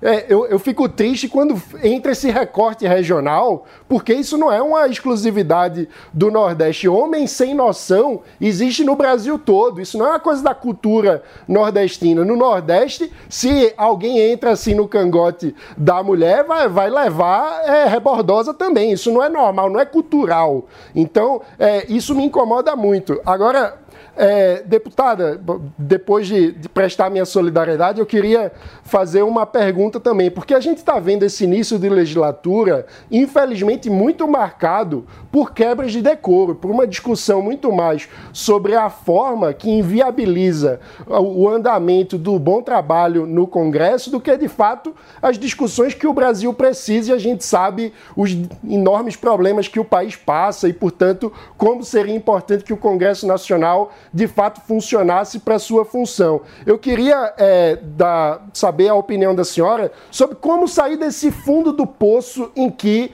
a política brasileira está, em que ninguém mais se respeita, em que a gente tem que ficar discutindo. São três meses de, de legislatura e já tem mais de um caso por mês de quebra de decoro parlamentar que ganha a nossa atenção e precisa ficar sendo discutido. Ou seja, parece que o Congresso Nacional, às vezes, é, é um jardim de infância, onde no lugar de ter representantes do povo sérios, adultos, que tratam dos problemas do país, as pessoas estão se trocando como se fosse fundão da quinta série. Eu queria saber da senhora qual a visão da senhora sobre como sair desse fundo do poço? E aí, com, é, infelizmente, eu vou ter que trazer um caso da senhora em rede social, publicou recentemente uma foto com uma metralhadora e uma camisa que tinha um desenho de quatro, em uma mão com quatro dedos, é, metralhada, enfim, que eu acho de péssimo gosto. É, e, e a minha pergunta é: como que a gente sai desse tipo de postura? de, da briga pela briga, da guerra e do desrespeito a quem pensa diferente e eleva o nível da discussão no Congresso Nacional? Olha, eu. Aquela camiseta, né? Eu ganhei dentro de um clube de tiro. Não era uma metralhadora, é uma carabina 9mm. Eu sou frequentadora de clubes de tiro né? E eu penso que ninguém vai mandar na camiseta que eu vou usar. Tem gente também que não gosta da tiara que eu uso, por exemplo, acha brega, reclama, tem a esquerda que fala que, que enfim, fala absurdos. E eu uso o que Oi, eu vou gostar. Eu, eu, eu, eu uso o que eu gosto e pronto. Respeito sua opinião de achar que a camiseta é feia ou de péssimo gosto, mas dentro da Câmara dos Deputados eu nunca faltei com respeito com nenhum deputado. Agora, sair da quinta série, né, que nem você está falando, realmente, a Câmara dos Deputados, é... o que, que acontece? Qual é o cenário hoje? O governo Lula não tem apoio dentro da Câmara dos Deputados suficiente. Então, uh, o Bolsonaro bem disse quando voltou para o Brasil: eu não vou fazer, não precisa fazer oposição. Eles já são oposição sozinhos, atuando sozinhos, eles já fazem oposição a eles mesmos. Porque o que, que acontece? Geralmente funciona assim. Quando você é oposição, você fala. E quando você é governo, você age. Só que o que está acontecendo? O governo, né, a cúpula lulo-petista, ocupa o plenário da Câmara e as comissões para fazer confusão, sim, porque eles não possuem hoje apoio. Então eles vão lá, pegam a tribuna e eles só falam do Bolsonaro. Bolsonaro, Bolsonaro, Bolsonaro. Eles falam mais do Bolsonaro do que eu que fiz campanha para o Bolsonaro. Eles falam mais do Bolsonaro do que a Michelle Bolsonaro que dorme com o cara. Vocês estão entendendo? Porque esse governo ele não apresentou nenhuma proposta para a sociedade ainda. Eu tenho falado várias vezes onde vou e também no plenário da Câmara. Eu fiz campanha para o Bolsonaro. Mas, sinceramente, se esse governo apresentar qualquer coisa boa, não, não me custa dizer que legal que estão fazendo alguma coisa pelo Brasil. Agora, não fizeram nada, não apresentaram nada. Esse governo é um governo de revanche, de vingança. Eu, sinceramente, achei que eles fossem mais, assim, já ocuparam poder por anos e anos que fossem mais profissionais, certo? Então o que que acontece? Eles estão fazendo vingança, revanche, isso não sou, não é uma análise minha, isso saiu da boca do Lula. Você estava falando ali do, do calabouço fiscal, né? O arcabouço fiscal, eles querem uma carta em branco para gastar. Eles ficam batendo no banco, na independência do Banco Central, porque eles que vão aumentar a, a taxa deputado. de juros, a inflação e todos os males. Então eles, eles pegam algo para falar mal, que na verdade Sim. é o que eles vão fazer. Eles querem se livrar da lei de responsabilidade fiscal, que foi uma grande conquista para o país. E pasmem, tá aqui. Os únicos que vão se livrar, o único que vai se livrar da lei de responsabilidade fiscal é a União. Os estados e municípios vão continuar sendo submetidos a ela. Então, o que, que acontece? Está essa bagunça que você mesmo descreveu, porque é um governo que não tem propostas. O governo Lula só faz vingança e revanche. Deputada, deixa eu te agradecer pela sua participação ao vivo aqui no Morning Show desta segunda-feira. Muito obrigado aí pela sua paciência, pela sua gentileza em conversar com a gente. Mais uma vez a gente presta aqui solidariedade em relação ao seu caso. Muito obrigado, viu? Obrigada, para mim foi um prazer. Estou sempre à disposição dos colegas aí para a gente fazer um bom debate. Dia, deputada. Venha, venha, venha com... pessoalmente qualquer dia. É viu? É melhor, né? Só, só combinar que eu vou sim. Perfeito. Tá bom. Júlia Zanata participando aqui ao vivo Uma nesta segunda-feira né? do nosso Morning Show. Gente, ó, daqui a pouquinho a gente vai exibir um vídeo aqui, Fê. Hum. Eu já vi o Lula não sabendo responder pergunta em inglês, mas em português Foi a primeira vez. Daqui a pouquinho, um jornalista lá em Portugal fez estava uma pergunta baixo. para ele. E, enfim, ele não soube responder. A gente vai repercutir já já isso ao vivo na programação da Jovem Pan News. São 11 horas e 13 minutos. 13 minutos. Você achou que o que? A voz do, do jornalista estava meio baixa? O Eu cara acho que tava meio... alto-falante. Então, meu amigo, acústica sabe o que, não que ele era tá boa. precisando? É. De Mastervox, para dar aquele up. Muito bem. Com certeza. Rogerinho, tudo manhã. bem? Ah, tudo jóia. muita coisa na política, viu? Felipe Campos. Querido. Se eu desse uma cafungada no seu cangote, você Seria ia me processar. maravilhoso. Eu, eu ia, ia ser maravilhoso. Ia ser. É que você tá usando o Masterbox. Exato, aí dá. Perigoso. O Felipe se dá uma O cafungada Ah, não, aí o Zé me bate. Ó, deixa eu falar uma coisa. Cara, é impressionante Ah. como tá sendo um sucesso esse produto nesse programa.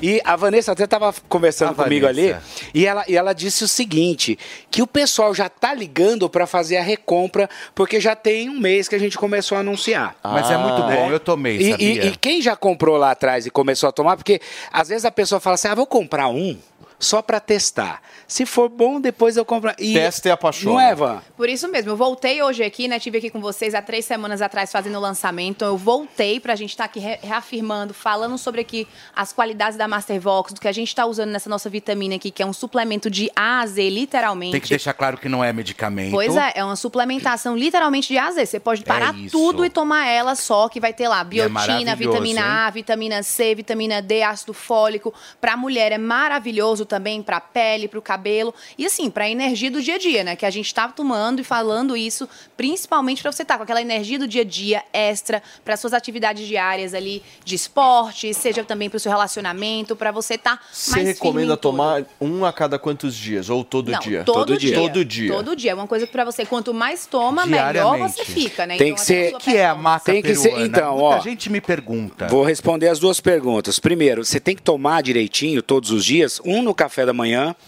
e um no almoço. Uhum. Por quê? Porque se você falhar, o tratamento não vai dar o efeito que precisa. Porque às vezes a pessoa compra, ela toma no- de manhã e esquece à tarde. Toma um dia e esquece o outro. Então eu sempre falo, toma direitinho, faça o tratamento correto. Porque a dose que tem em cada cápsula é a dose necessária para o seu dia. Então você vai tomar no café da De manhã e no almoço. energia. Não, de tudo. Sabe o que é bacana, Fê? Porque ele é um suplemento natural, só que o principal ativo é a maca peruana e são mais de 20 ativos além da maca. A maca que vai- peruana, meu, é o top, é o do, do top. produto. Vai devolver para você a sua melhor performance sexual. Porque além da energia, como a Van falou, pro dia a dia, pro trabalho, pra correria, para você se divertir, fazer o que você quiser, o principal, presta atenção, é a performance sexual. Então, Sim. Tem que pegar o telefone e ligar, Ligar agora. E No- entrar Qual que é no o nosso- telefone? E entrar Coloca no nosso site, tá, gente? A gente quis facilitar aqui a vida para todo mundo. Então, é acessa, o acessa o site, o mastervox com 2x.com.br. Ah, a dá gente pra, tá com as dá pra promoções. fazer compra online. Compra online, muito então, peraí, mais prático para todo mundo. www.mastervox. O Vox é com 2x. Isso. V-O-X-X. Mas, Paulinho, ponto e tem, tem pro homem e pra mulher, hein? Produtos ou- diferenciados. Então, ou seja, você tem esse que é o de embalagem A caixinha preta, escura. É, para pro homem e a embalagem vermelha para a mulher. Ô, Rogerinho, pessoal. quem quiser ligar, liga pra qual número? Não, vai ligar agora 3003 3353. Aí é o seguinte, ó. A Vanessa falou que a promoção que nós fizemos na semana passada, que era de lançamento, 50% de desconto Bombou. no kit, que é o kit misto, que ele vem. é, são seis ah, unidades, três para o homem, três para a mulher. Quantos por cento? de Então continua hoje, nós vamos manter hoje, porque o pessoal ligou, Boa. comprou E lá bastante. no site. Lá no site também. Site e telefone. E telefone. Repete Comprou pra mim, por favor. o- 3003 o número. 3353. É isso? 3003 E 3353. se você quiser entrar no site www.mastervox com 2x voxx.com.br você compra e garante. Pra Obrigado, devolver a performance Viva sexual e aquela energia. né? É. Obrigado, irmão. Obrigado, um abraço. Valeu. Obrigado, gente. meu amor. por nos Valeu. de Gente, nós vamos fazer o seguinte: eu vou para um rápido intervalo comercial, muito rápido, mas antes você aqui na Jovem Pan confere o giro de notícias. Roda. Em Portugal, Lula volta a criticar taxa de juros no Brasil. Ninguém toma dinheiro emprestado a 13,75%, disse o presidente durante evento. Haddad planeja cortar 150 bilhões em renúncias fiscais. Valor que governo abre mão de arrecadar produz rombo de 600 bilhões no orçamento. Grupo de Lira diz que vai manter votação do PL das fake news. Oposição aposta em adiamento por conta da crise que provocou a saída do chefe do GSI. Lavrov condena a recusa de visto a jornalistas russos pelos Estados Unidos. Chanceler da Rússia disse que veto dos norte-americanos não será perdoado e nem esquecido. Macron admite erros na defesa da reforma da Previdência.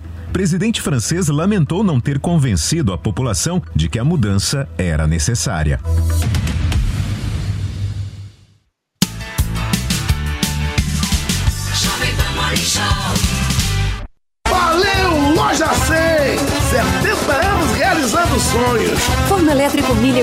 Capacidade de 44 litros. Nas lojas 100, só 588 à vista. Ou em 10, de 58,80 por mês, sem juros. Ai, que lindo! Fritadeira elétrica Electrolux Air Fryer Digital, capacidade de 3,2 litros. Nas lojas 100, só 498 à vista. Ou em 10, de 49,80 por mês, sem juros. Há 70 anos tem alguém, ainda bem que tem Loja 100.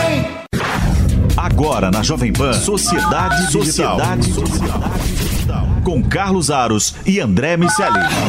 A Europa está revendo algumas questões em relação ao ambiente digital, tanto no que diz respeito ao conteúdo e à competição, quanto no que diz respeito a essa influência da inteligência artificial. E agora está ficando muito clara também a posição da Europa em relação à China. A gente tem visto muitos países do, da comunidade europeia e também a Inglaterra, que, como todos sabemos, saiu do bloco, mas se comportando como os Estados Unidos já se posicionam há muito tempo em relação ao uso dos dados. Dessa vez foi o governo da França proibindo o uso do TikTok nos aparelhos tanto os celulares quanto o iPad, computador, mas nos aparelhos que os funcionários do governo utilizam para lidar com coisas do governo. Então, essa questão do uso de dados e de privacidade, que é muito nebulosa em relação à China, e como a China se comporta no sentido de acessar as empresas e os empresários ela está ficando mais clara para todo mundo. Aquele posicionamento do Trump, que muitas vezes foi visto como intransigente, no fim das contas, Aros, é o posicionamento que os demais países estão tomando também. Assista ao programa completo acessando o canal da Jovem Pan News no YouTube e no Panflix. Você ouviu Sociedade Digital com Carlos Aros e André Miceli. Você conhece o seu tipo de pele? Quer aprender a prevenir e tratar o envelhecimento precoce, a acne ou até melasma? Tudo isso e muito mais você encontra no curso Beleza e Felicidade. A doutora Denise Steiner, dermatologista há mais de 30 anos, vai contar todos os segredos para ter uma pele saudável e bem cuidada. Acesse agora niucursos.com.br, faça o cadastro e garanta 50% de desconto e benefícios exclusivos. A Jovem Pan News chegou à TV e para assistir a nossa programação é muito fácil. Se você tem TV por assinatura, procure pelo canal 576 na NET, Claro TV, Sky e DirecTV Go. Pelo canal 581 na Vivo TV ou também pela Oi Play. Já na parabólica é só sintonizar o canal 7 digital. Mas se você quiser assistir na palma de sua mão, no celular ou tablet, é só baixar o Panflix na sua loja de aplicativos e assistir 24 horas no mundo todo. Jovem Pan News.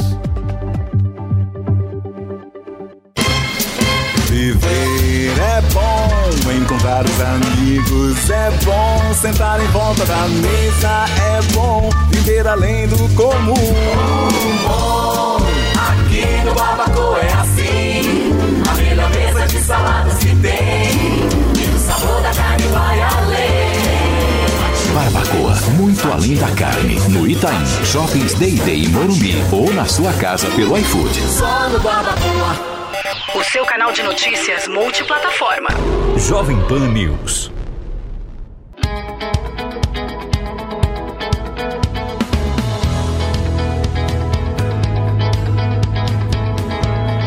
Mala Pronta, com Leone. Hoje, o destino é o Parque Nacional dos Lençóis Maranhenses. Vamos começar por Atins, um vilarejo de pescadores localizado no município de Barreirinhas, estado do Maranhão. O vilarejo, com as ruas de areia, oferece aos viajantes desde pousadas simples a pousadas de charme, com gastronomia excepcional. Você pode comer nessas pousadas ou mesmo nos restaurantes espalhados pela vila. O restaurante do Sr. Antônio é famoso por aqui, por servir o melhor camarão do mundo.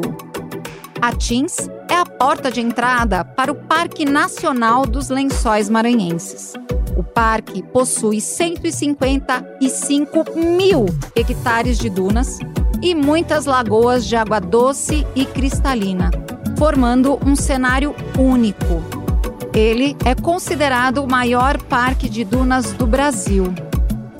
A alta temporada por aqui é nos meses de junho, julho e agosto, onde as lagoas cheias pelo período de chuva ficam mais azuis e mais cristalinas ainda. Você quer conhecer mais desse destino? Vem assistir o programa Mala Pronta. Você assiste aos sábados no canal Jovem Pan News, na sua TV por assinatura e no aplicativo Panflix.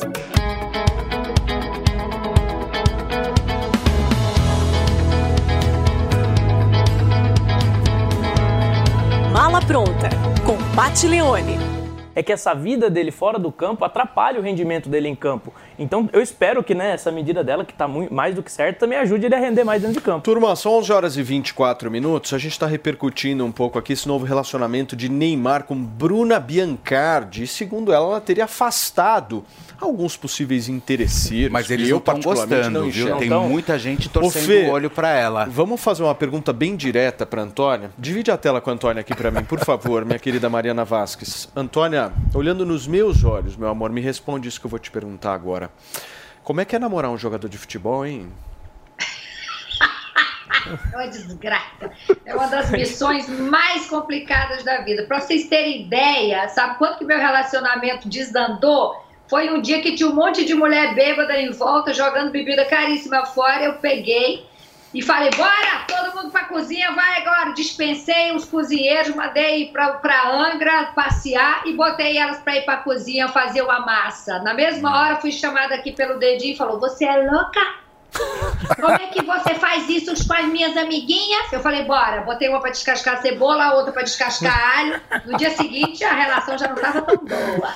Ou seja, a Antônia não soube ser a Bruna Biancardi. Ela não soube. Não, é uma missão não difícil. soube, não soube. Ah, até porque você tem que priorizar algumas coisas na relação, né?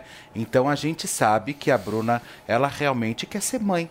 E a gente tem que respeitar esse Claro. momento. Fê, Virgínia Fonseca chamou um padre para abençoar o jatinho que ela deu de presente graça, de aniversário ao marido, não. o cantor Zé Felipe. É. Inclusive, por meio dos stories, a influencer mostrou o momento em que o padre Wellington Silva abençoou a aeronave antes do casal realizar a sua primeira viagem juntos. Fê. Ah, que graça. Olha, a empresária e mulher de Zé Felipe desembolsou a bagatela de 10 milhões de dólares. Presta atenção, Pa- Cerca de 50 milhões de reais na cotação atual na compra do jatinho. O assunto bombou tanto nas redes sociais que até, o fam- que até os famosos começaram a brincar com a situação. Um deles foi o comentário do comediante Whindersson Nunes, que inclusive ganhou a luta nesse final de semana.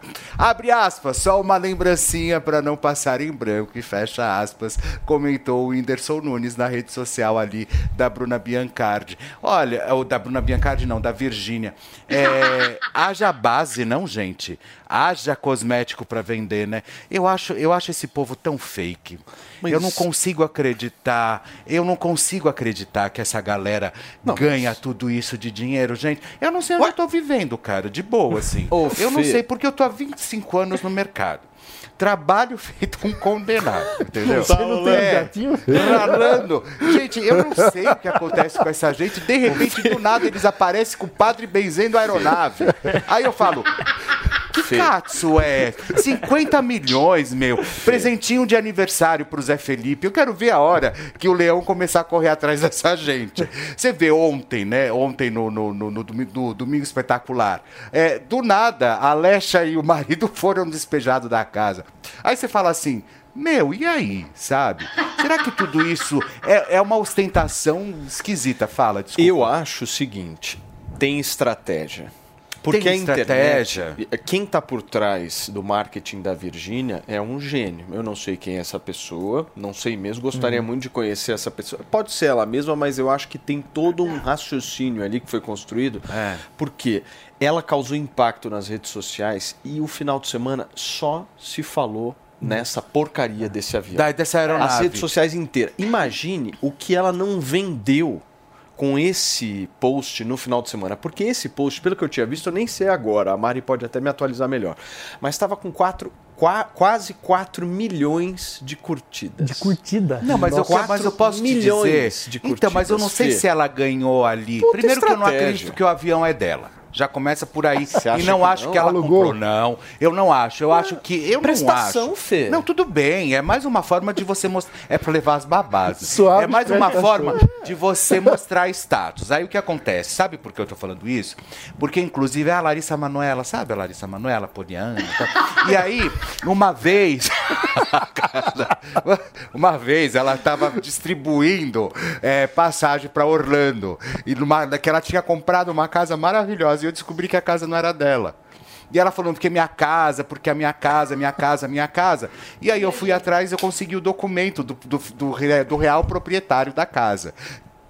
É, meu único E que, problema- na verdade, ela, na verdade, fazia aquilo só para Financiamento, meu amor. Faz em 30 mas daí o que acontece? comprou. A, a, Virgínia, é muito legal ter, mostrar que ela tem um avião. Isso dá um engajamento E outra, absurdo. esse- esses caras estão Eu acho que nem o comprando- Leonardo tem 50 milhões. Não, mas tem um ponto. Esses caras estão comprando avião e fazendo vários sócios. Então, por Ah. exemplo, cinco pessoas vão lá e compram Usam um o mesmo determinado avião, avião. né? Não, e É. não só usam, mas é uma empresa, Ah, né? entendi. Porque aí o cara vai lá, aluga o avião e tal. É, mas uma eu, eu tenho um problema muito sério com esse, com esse presente aí, é que o avião não foi pra mim. Se o presente não foi pra mim, é. Desculpa, e desculpa, se você dá um avião de presente pro teu marido, seja lá, pra- porque você odeia. Sabe por quê? Branquinho, eu te dou um avião, Branquinho. Você Ô, quer? ô, ô, ô, ô, ô, Antônia, Acabou de te prometer um Antônia, avião. quando você presenteia alguém com um avião é porque cobrar, você hein? odeia essa pessoa. fala porque isso. o custo que é, é a mesma coisa eu ganhar na loteria, escolher um inimigo e dar um, um, um, um triplex pra ele só pra ver ele se ferrar pra pagar o condomínio. Você, você ganha Não, um avião, você vocês- vai ficar milionário só com a renda do Vocês avião ali. Espírito empreendedor, querido.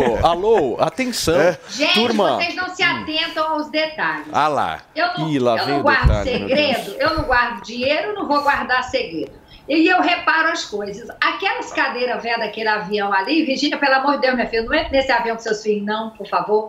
As cadeiras estão velhas, aquele avião tá velho. Outra coisa, o Eduardo Costa tem avião, né? Mas vivia dando problema, por isso que volta e meia o sertanejo tem problema. Esquece esse negócio de avião, minha filha, vamos fazer marketing de outro jeito, porque esse negócio não tá É, legal. é. E aquele quadro quenzendo ali, que não tá legal também, não. Só É. com esse post eu acho que ela já pagou 40% das Pagou prestações. nada, Paulinho. Você vai ver, Fê. Você vai nada. ver. Turma, deixa eu atualizar uma coisa vo pra vocês aqui. São 11 horas e 31 minutos. Uma explosão de gás de cozinha aconteceu dentro de um condomínio no Morro do Elefante, em Campos do Jordão. Quatro pessoas ficaram feridas e para atualizar um pouquinho sobre a situação do local, está conectado com a gente o vice-prefeito da cidade, Carlos Eduardo Pereira da Silva, mais conhecido como Caê. Tudo bem, vice-prefeito? Seja bem-vindo aí ao programa. Bom dia a todos vocês, boa semana aí, bom dia Paulo Matias, bom dia a toda a equipe. É uma honra estar aqui com vocês hoje aí falando sobre essa explosão Uma e honra graças a Deus aqui, não tivemos querido. vítimas. Não tivemos vítimas, bom. né? Eu quero entender, o, o Caê, o que, que aconteceu efetivamente? O, o imóvel ele estava regular, certo? Estava dentro então de todas as, Sim. as normativas. Mas o que, que efetivamente aconteceu para essa, essa explosão ocorrer? Então, Paulo, assim, não sabemos oficialmente qual a causa. Hoje, inclusive agora, a perícia da Polícia Civil está lá fazendo a perícia do local para realmente ver qual foi a causa. Sabemos que foi gás, mas não sabemos exatamente qual foi a causa da explosão. Ou seja, gás, e aí vai lá, deixa por muitas vezes o gás aberto, ou então até o Pavanato tinha me falado, às vezes na própria geladeira sai aquelas faíscas de. De Um- uma espécie de curto-circuito, Isso, né? um, mini curto-circuito. É, mas aí o daí a geladeira é velha, né? Daí Vocês Não, não, sabem. A geladeira de tempos em tempos ela faz essa.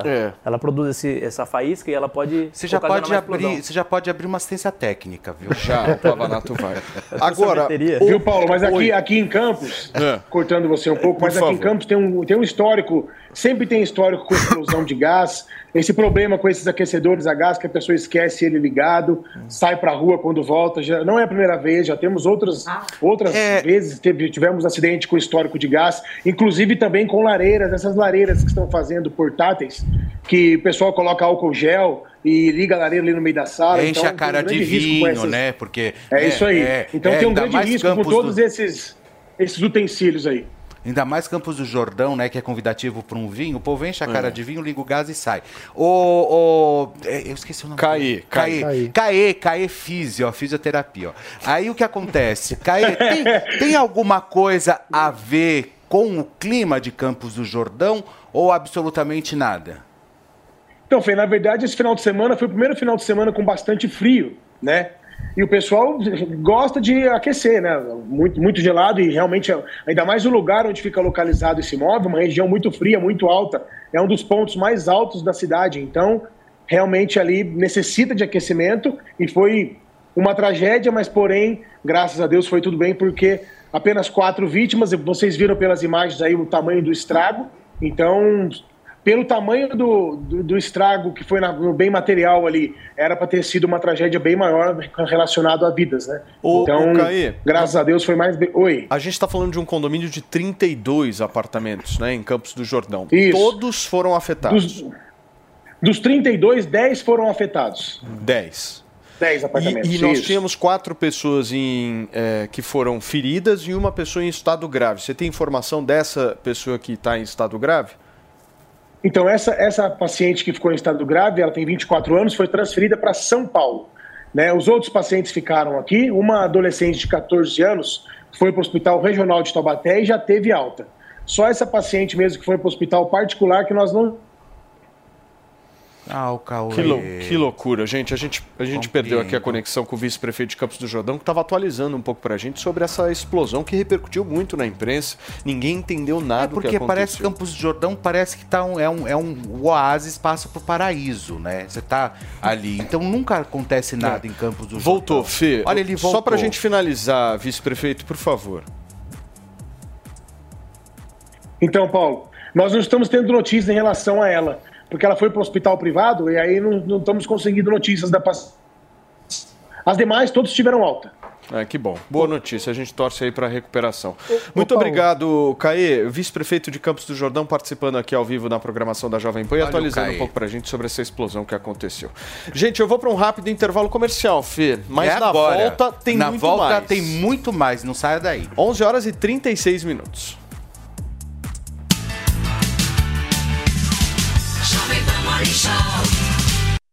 Um entrevistado e diferentes pontos de vista. Os mais diversos temas você encontra aqui, sempre, direto ao ponto. E no programa desta semana nós vamos receber o deputado federal pelo Rio Grande do Sul, Marcel Van Hatten. Direto ao ponto, hoje, nove e meia da noite, na Jovem Pan News. Valeu, Loja 100! 70 anos realizando sonhos. Notebook Multilaser Quad-Core, memória de 4 GB e armazenamento de 64 GB SSD. Nas lojas 100, só 1.098 à vista. Ou em 10, de 109,80 por mês, sem juros. Ai, que lindo! Combo Gamer e LG Warzone 4 em 1. Nas lojas 100, só 248 à vista. Ou em 10, de 24,80 por mês, sem juros. Há 70 anos tem alguém, ainda bem que tem Loja 100. Sempre que algo nos emociona, nossa primeira reação é compartilhar com quem gostamos. Essa é a receita de sucesso do restaurante Trebiquieri, recomendando e sendo recomendado há mais de 10 anos. Venha nos visitar. Reservas pelo telefone 11 3885 4004 ou no nosso site trebiquieri.com.br.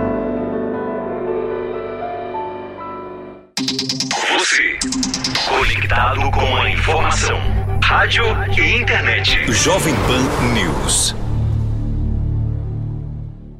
Apaixonado por esporte? Tá na hora de afiar os seus palpites. Se você curte dar pitacos nos mais variados eventos, então o vaidebob.com é seu parceiro número um. Por lá é assim: quanto mais palpitar, mais vai ganhar. Você pode ganhar até 3 mil reais extra com os seus palpites e se tornar o rei das múltiplas com uma mega promoção. E aí, tá esperando o quê? Vem curtir a melhor oferta de múltiplas do Brasil. Na dúvida, vaidebob.com. Globoesporte.com. Energia, virilidade e vitalidade. Três palavras que devem estar difíceis de encontrar em qualquer um, não é mesmo? Por isso, você precisa conhecer a qualidade dos produtos Mastervox, como a maca peruana, o suplemento certo para você que vai na academia, que anda esquecendo das coisas, para aguentar a rotina do trabalho e, claro, para não falhar na hora H. Acesse mastervox com 2x.com.br. Mastervox, você na sua melhor versão. A Jovem Pan apresenta Conselho do Tio Rico. Senhoras e senhores, Daniel Zuckerman, conselho dele, do tio Rico. Fazia tempo que a gente não gravava. Te amo. Eu te amo mais, cara. Eu te amo assim profundamente. Você sabe que você é um cara que precisa ter gratidão na Vou vida. te falar, Zuki, Toma eu banho. fiquei triste que o Jô Soares deixou a gente. Gênio, todo mundo. A minha mulher teve uma época que fazia teatro na época e tal. E o cara mudou a estrutura, a história da TV brasileira, do teatro, da música, do humor. Um gênio. Mais de 300 personagens e mais de 15 Gênio, mil, gênio. quase 15 mil entrevistas, assim. Ele era um cara, assim, com uma capacidade de improviso, de humor, de inteligência. Então deixou aí um um legado enorme. Então, Jô, que Deus o tenha de verdade. Agora, eu vou te falar uma coisa. Você é um cara que busca muita referência, que sempre lê um livro. E uma coisa que você tá me atentando o tempo inteiro. Falou, Zuki, ano eleitoral, ano eleitoral. Presta atenção, se protege. E tem uma turma que adora dolarizar em ano eleitoral. Fala, ah, compra dólar. O que que você acha da turma que fala que tem que ficar tomada em dólar em ano eleitoral? Bom, eu falo o seguinte: eu adoro tomar dólar, mas sempre. Eu sempre faço a compra do dólar e não pontualmente. Porque descobrir quanto que o dólar vai estar daqui um mês, dois meses, é impossível. O cara que fala que sabe, tá mentindo, Zuki. Agora, é uma coisa que meu pai dizia: comprar dólar não é investimento, é filosofia de vida. Ou você faz ao longo de muitos anos, e aí você comprou um pouco mais caro, um pouco mais barato, tanto faz. Ou de fato, se você quiser acertar a mosca, você não vai conseguir. E se Ou- conseguir é na sorte. Aos poucos, com parcimônia, você vai comprando e vai criando uma disciplina. Exato. Eu mando dinheiro pra fora, mas desde a década de 80. Caramba. Porque, pô, o dólar subiu, o dólar caiu, dolarizado. Pô, e Brasil sabe como é que é, né? Sabemos. É, todos nós sabemos. Então, nós compramos dólar desde 50 anos atrás. Agora, se quiser fazer para um investimento específico, furada. Agora, se você quiser comprar uma ação que é dolarizada, aí são outros 500. Aí é um BDR que você Se fala. você acredita na empresa e ela vai subir, se o dólar oscilar um pouco, não tem problema. Legal. Vai então. que vai. Então, resumidamente, você não é pra você tradar o dólar, vai comprando aos poucos. E vou te falar, o mundo lá fora é muito maior que o Brasil, hein? Tem que saber onde tá botando o dinheiro. Sempre sábio. Esse foi o conselho do tio Rico aqui na Jovem um beijo Pan. grande e eu dedico esse programa ao Jô Soares. Pô, eterno Jô. Um beijo grande. Conselho do Tio Rico. Ou seja, o cara que foi criticado porque não sabia gerir uma rede social agora está sendo copiado porque fez uma boa gestão. E eu, eu acho estranho que é a galera que fala da igualdade, né? Que todo mundo é igual. Aí quando, quando é- tem que ser realmente todo mundo igual e tem que pagar para ter o selinho, não quer pagar. Gente, deixa eu receber quem nos acompanha pelo rádio. São 11 horas e 41 minutos para vocês que chegaram agora. A gente está repercutindo um pouco a volta do selo azul. em Mas uma coisa usuários que eu acho extremamente relevante, tem, isso tem que deixar claro, porque se você não paga, você sabe exatamente aonde estão os robôs, aonde estão aqueles perfis falsos. exato. Então, assim, por que você vai pagar Mas, perfil Fê, falso? Sabe um negócio que está mudando no Twitter que eu acho que está sensacional? Hoje os usuários podem dizer se aquele determinado usuário está mentindo ou não. Como, por exemplo, aconteceu com o Luiz Inácio Lula da A Silva Leitão também. ontem. Ou seja, ele foi lá, tal, publicou uma avaliação dele sobre guerra Rússia e Ucrânia. Um monte de usuário pegou uma fala dele de 2000 e, sei lá, 2000 Ah, de poucas semanas atrás. né, Exato, verdade. 2020, fi- acho que era final de 2022 essa fala, se eu não estou enganado. Jogou nas redes sociais e o próprio Twitter vai lá e, e descreve, dizendo: olha, muitos usuários estão relatando que isso daqui é mentira e tal. É uma perda da, da, daquele poder, né? Que, que o Joia, a Antônia tá mostrando aí. Acho que é isso. que você tá- Tiraram, tiraram a minha verificação. Eu pedi aqui, Antônio. Mas- Mas eu acho O- que o- essas o inovações Musk são assistiu o. Morning Show. Assiste. o tempo inteiro. É, essas inovações são positivas. As redes sociais, a gente sabe, são uma tecnologia relativamente recente para a história da humanidade e é natural que a gente vá se adaptando, testando, melhorando, aperfeiçoando o funcionamento das redes. Eu acho que essa tentativa do Elon Musk vai nessa Turma, direção. o presidente Lula protagon- protagonizou um momento de bastante constrangimento lá em Portugal. Durante uma coletiva de imprensa ao lado do presidente português Marcelo Rebelo de Souza, Lula foi questionado por uma jornalista, mas não conseguiu entender o que que ela estava falando. Mesmo repetindo, o presidente voltou a dizer que não conseguiu entender. Só tem um detalhe: a pessoa que estava fazendo a pergunta para o Lula estava falando em português. Dá uma olhada.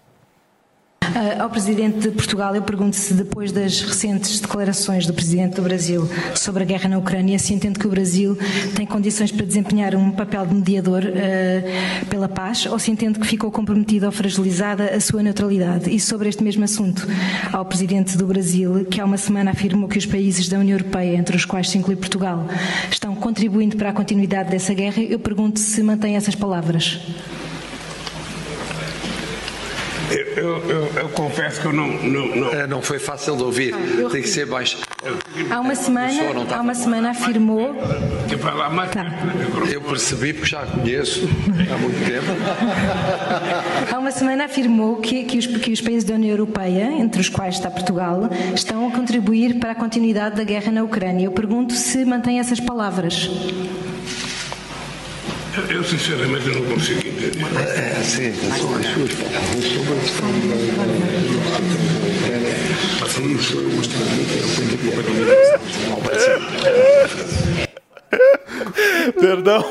Gente, olha só. Mas é Então vocês difícil mesmo, entenderam, é muito complicado, né? É difícil. Agora, o meu ponto é o seguinte, meu querido Pavanato. Nós temos um ator na presidência da República hoje. Pois é, tentou dar um migué, né, cara? Parece o Chaves. Ah, essa pergunta tá muito fácil, faz outra mais difícil. Não, o cara é um Tem uma cena do Boralha, que o Boralha entende. Vocês acham que ele fingiu não entender? Não, Com você tá certeza. brincando, Fê. Abs- É, absoluta. tipo, não tô entendendo o que, que foi. É isso? A próxima, por favor, essa eu não entendi. Foi isso? Foi isso. É um jeito articulado de você tentar não responder e mudar de assunto. entendeu? Não tô entendendo.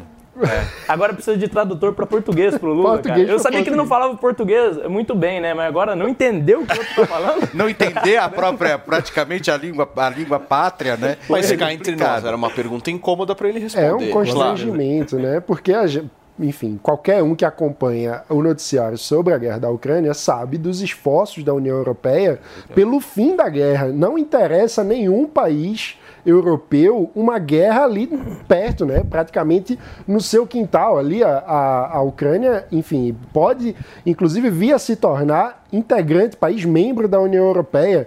Não interessa à Europa, a própria, o próprio surgimento da União Europeia no pós-guerra está ligado ao desejo de paz, de garantir uma zona de estabilidade política na região. A, a Europa, não preciso dizer quantas guerras já sofreu. Então, é, é insano a fala anterior do Lula, insana, ele dizer que a Europa está contribuindo com a continuidade da guerra. O ponto é, todo mundo sabe, a Rússia invadiu a Ucrânia e se a Ucrânia não tivesse meios para se defender, já teria acabado como país. Então, o fato da Europa ajudar a Ucrânia a se defender é um desejo de conter as agressões e a invasão russa e não um desejo de fomentar a guerra. Ô, Antônio, às vezes quando eu te pergunto as coisas, você faz que nem o Lula, viu?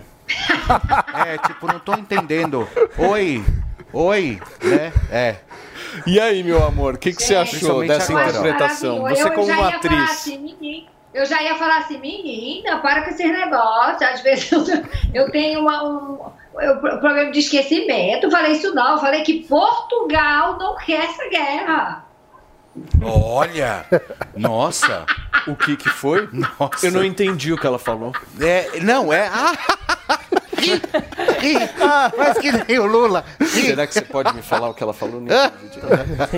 Perfeitamente. Turma, Marcos Mion usou as redes sociais para criticar uma fala do presidente Lula sobre a violência nas escolas. O chefe do executivo falou em reunião ministerial na semana passada em pessoas com deficiência mental e problemas de desequilíbrio de parafuso. O apresentador foi lá e classificou o ato como capacitista. Dá uma olhada no que o Mion falou sobre o Lula. O termo usado já há muitos anos é deficiência intelectual, não deficiência mental, como o Lula usou. A gente tem que se policiar, a gente tem que aprender, a gente tem que se adequar, certo? Segundo que ele se refere a essas pessoas dizendo que elas têm problema de desequilíbrio de parafuso. Isso não só é muito pejorativo, como também incentiva que outras pessoas continuem usando esses termos, que eu já falei, precisam ficar de uma vez por todas do passado. E vocês não podem esquecer da enorme parcela de brasileiros que não têm acesso à informação. Aí vem o presidente do país falando que, que deficiente intelectual é quem tem desequilíbrio de parafuso. A gente aqui lutando pela aceitação, conscientização, normatização de todas as condições, noite e dia, noite e dia. E aí imagina essa pessoa sem informação, olhando para o seu filho com deficiência intelectual e perdendo as esperanças dele, porque se o presidente diz que ele tem parafuso desequilibrado, para que, que eu vou continuar lutando? E eu falo como uma parte da comunidade autista e eu posso garantir que a gente luta contra todo e qualquer preconceito e luta contra o capacitismo 24 horas por dia. Gente, depois de toda essa repercussão negativa, pelo Twitter o presidente foi lá e se desculpou e afirmou que não devemos relacionar qualquer tipo de violência a pessoas com deficiência ou pessoas que tenham questões de saúde mental. Foi o que Lula publicou. Abre aspas. Gostaria de pedir desculpas sobre uma fala que fiz na semana passada durante reunião sobre violência nas escolas. Conversei e ouvi muitas pessoas nos últimos dias e não tenho vergonha de assumir que sigo aprendendo e buscando evoluir fecha aspas, Eu foi acho o que, que o disse Lula- Lula em relação a essa fala. Eu acho que o Lula, eu acho que ele é bolsonarista. Porque primeiro ele vem com um discurso que nem esse, né? Primeiro ele fala, ele tá gostando do Bolsonaro, O essa Lula é a tá igualzinho verdade. o Bolsonaro. Tá igualzinho o Bolsonaro. Primeiro ele fala que o videogame mata. Né? Não foi? Falou. O videogame mata. Mais do que a Segunda mais Guerra do que a Segunda Mundial. Guerra Mundial. O videogame mata. E agora ele veio com o negócio aí, chamando o menino de parafuso a menos tal. Então, ou seja, ele, ele com toda certeza fez o Agora, 22 embaixo da mesa. Fê, uma pergunta pra você. Quando o Mion vai lá e cutuca o Lula, tem muita gente ali da patota que o Mion se relaciona que não deve ter gostado, né? É, então, na verdade, né, aquele nicho, né, que a gente sabe, aquele quadrilátero ali da Curicica, né? Ali em Curicica, difícil, né? É, é, eu acho, eu acho que é, ele enfia a mão num vespeiro, né, na verdade, quando ele vai contra, né? Até porque a gente sabe que a galera de, de cabelo azul ali do Projac é uma galera muito atuante, né? Aquele povo ali, tipo, aquelas mulheres que não depilam o debaixo do braço, sabe? Viva! Né, sabe? Então, assim. não, porque os é caras já foram pra cima dele falando que ele é bolsonarista. Aí, sei lá, pegam a foto do Mion com o Bolsonaro, que o Bolsonaro, inclusive, sancionou uma lei, né, sobre autismo, que, Uhum. que inclusive tem o nome do filho do Mion. E aí já pegaram essa foto dele, jogaram na internet, falando que o Mion é bolsonarista. Mas o Mion cutucou as duas maiores pois é. autoridades brasileiras hoje, que é Lula e Tarcísio, né? E cutucou assim. Com muita, muita sensatez e com equilíbrio coerência, ali, né? Com coerência. Parabéns Eu pro não ente- Mion, porque é, claramente ele tá, ele tá é, responsável com a causa que ele atua. E, e é isso que todo mundo precisa. Esse é o tipo de postura. Se você defende uma causa, quando alguém faz uma atitude que vai contra a sua causa, você tem que criticar independentemente de quem seja. E se faz é, uma atitude positiva, aí vale também aplaudir, porque é, é assim claro. que a coerência. Eu acho que o Mion, o Mion é realmente um dos caras que mais é, é, entende de televisão, um apresentador incrível. Eu só acho que tem que tomar cuidado agora pra galera que orbita ao redor dele não ficar é, pilhando ele pra ficar falando de política, entendeu? É. É, até porque eu acho que não é o papel dele ficar fazendo esse tipo de Sim. coisa. Porque daqui a pouco ele se candidata a presidente do Brasil, É. imitando talvez o amiguinho, entendeu? Que às vezes. Mas né, quando, quando Mas, tá restrito à causa, acha que, é ele legal, tem engajamento. Acorda um dia fala, você é presidente do país, sabe? Eles- Pois é, mas ah, é engraçado que estão atacando ele pela, pela supostamente ser bolsonarista. Mas por que não atacam o conteúdo? Mostrem que ele está errado no conteúdo. Ele está absolutamente certo. O Lula foi irresponsável na postura que teve. Nós devemos sim buscar a dignidade, defender a dignidade de todas as pessoas da melhor forma possível, buscar incluir essas pessoas que têm deficiência na sociedade da melhor forma possível. E o que ele fala só desagrega. Agora eu fico imaginando se fosse o Bolsonaro que falasse algo do tipo, o que teria acontecido com o Bolsonaro É. nas redes sociais? Agora- Estaria até agora. Vale dizer, ainda bem que o Lula pediu desculpa nesse caso, né? É. Muitas vezes ele insiste Ah, mas no várias erro. vezes o Bolsonaro pediu também. Não, sim, Várias e, vezes ele e pediu. eu acho que sempre que há um recuo Anistia- pro lado correto, a gente precisa aplaudir o recuo. Então é menos é, é menos mal que o Lula, no lugar de ter insistido numa briga que não faz sentido, tenha reconhecido o seu erro. E parte disso também se explica porque as mães de pessoas é, def- com deficiência são muito ativas e, e fazem um trabalho muito importante em defesa dos interesses dos seus filhos. Então, nesse caso, a minoria barulhenta do PT é muito menos barulhenta, tem muito menos capacidade de chegar e, e de ter a, a influência na Me sociedade. permita, eu só que queria entender a- uma coisa. A galera do Amor falou que se o Lula ganhasse, ia acabar com o problema do presidente falar bobagem. Eu não tô vendo acabar o problema, pelo contrário, eu acho que tá até Acabou. piorando. Acabou. É, é o amor, né? O amor venceu, É o amor, né? não tem A mais empatia, desrespeito, a empatia. respeito, Antoninha, empatia. você como uma ex-global extremamente experiente e linda, você acha que o Mion vai ter problemas com essa crítica que ele fez? Não, não acho não, até porque ele está defendendo uma causa que ele fala Que é com séria, propriedade. né? Que é Ele uma tem um é filho, séria. ele tem uma lei, o, o Bolsonaro sancionou uma lei, e o Bolsonaro sancionou essa lei por conta da Michelle, né? Assim como sancionou a lei também dos monóculos por conta da, da Amália Barros. É, a pedido da Michelle. Então, assim, a Michelle lutava por essas causas. E não foi pra, porque pelo Mion, foi pela causa, entendeu? E o Mion está defendendo a causa. E se ele não fizesse isso, seria uma grandíssima decepção, porque ele estaria ali só defendendo o empreguinho dele na Globo, que nem ganha o que ele ganhava na Record. Só por, enfim, é porque na verdade todo mundo que um dia fez parte da Record, o sonho foi estar na Globo, né? É, vídeo um monte de gente aí que estava na Record ganhando muito bem que foi para Globo, né? Eu, eu, eu, eu fiz o contrário. Tô nem aí pra TV Globo, fui pra Record ganhar muito mais, porque eu pago conta com dinheiro, não é com flash, né? Enfim, parabéns, É um sonho desse povo. a- As pessoas precisam entender que existe vida inteligente fora da Rede Globo de televisão. Aliás, eu quero ver vida inteligente na você Globo. pode. É. É, Você, você tem Rede Record, você tem Bandeirantes, você tem Jovem Pan, você tem. Olha a, a infinidade de opções que você tem. Você tem SBT, você tem tantas. A outra não que eu não vou falar que tá quase fechando. Mas assim, é, eu, Fala eu, assim. é, eu acho, eu acho que é, é louco isso, sabe? Mionzeira nos assiste quase sempre. É, ele, Só ele deveria. pode falar muito. Ele deveria vir, ele só, deveria vir aqui no programa, inclusive. Forte abraço pro Mion, a gente admira o trabalho do cara. Gente, são 11 horas e 55 minutos. A chefe de cozinha, Paola Carocelha, nunca escondeu que votou no presidente Lula, Fê. Após participar de atos em favor do petista durante o período eleitoral e rebater críticas nas redes sociais pelo seu posicionamento, a ex-Band ponde- ponderou que não vê o mandatário como um salvador da pátria. Em entrevista à Folha de São Paulo, Paola afirmou que era muito importante que houvesse uma mudança de governo. A ex-Masterchef Brasil também disse que espera um Brasil sem fome, uma reforma agrária, o fim do desmatamento e um país que olha para as riquezas da Amazônia além da madeira e do gado. Ah, vai, manda ela fazer empanada, Escuta, entregar pro o povo que- na rua, Não, meu pra é o acabar com a seguinte, fome. Ah, Fê, nós tivemos altíssimos índices, se eu não me engano, os maiores da história É em relação a desmatamento na nossa, Amazônia. eu acho essa mulher tão chata, Por cara. que, que ninguém fala disso? Não, se fosse o Bolsonaro, teria desenho na, na- Não sei se vocês lembram no Twitter que fizeram um desenho da Amazônia pegando fogo e desenharam uma girafa. Aí viralizou criticando, pô, você nem sabe o que tem na Amazônia e tá criticando. O que eu tenho a dizer pra Paola é faz o L, né? Porque é, votou no Lula, apoiou o cara e acreditou que uma pessoa que já fez um governo horrível e que vem de uma trajetória terrível iria fazer diferente, não está fazendo diferente. Se fosse com o Bolsonaro, o Twitter estaria caindo. É, o Bolsonaro era o culpado por todo o desmatamento. Agora o Lula não. E a imprensa, não é nem o Twitter, a imprensa. A imprensa. No dia seguinte do governo Bolsonaro, tudo era responsabilidade dele. Agora, no governo Lula, tudo que ele faz ainda não deu tempo, gente.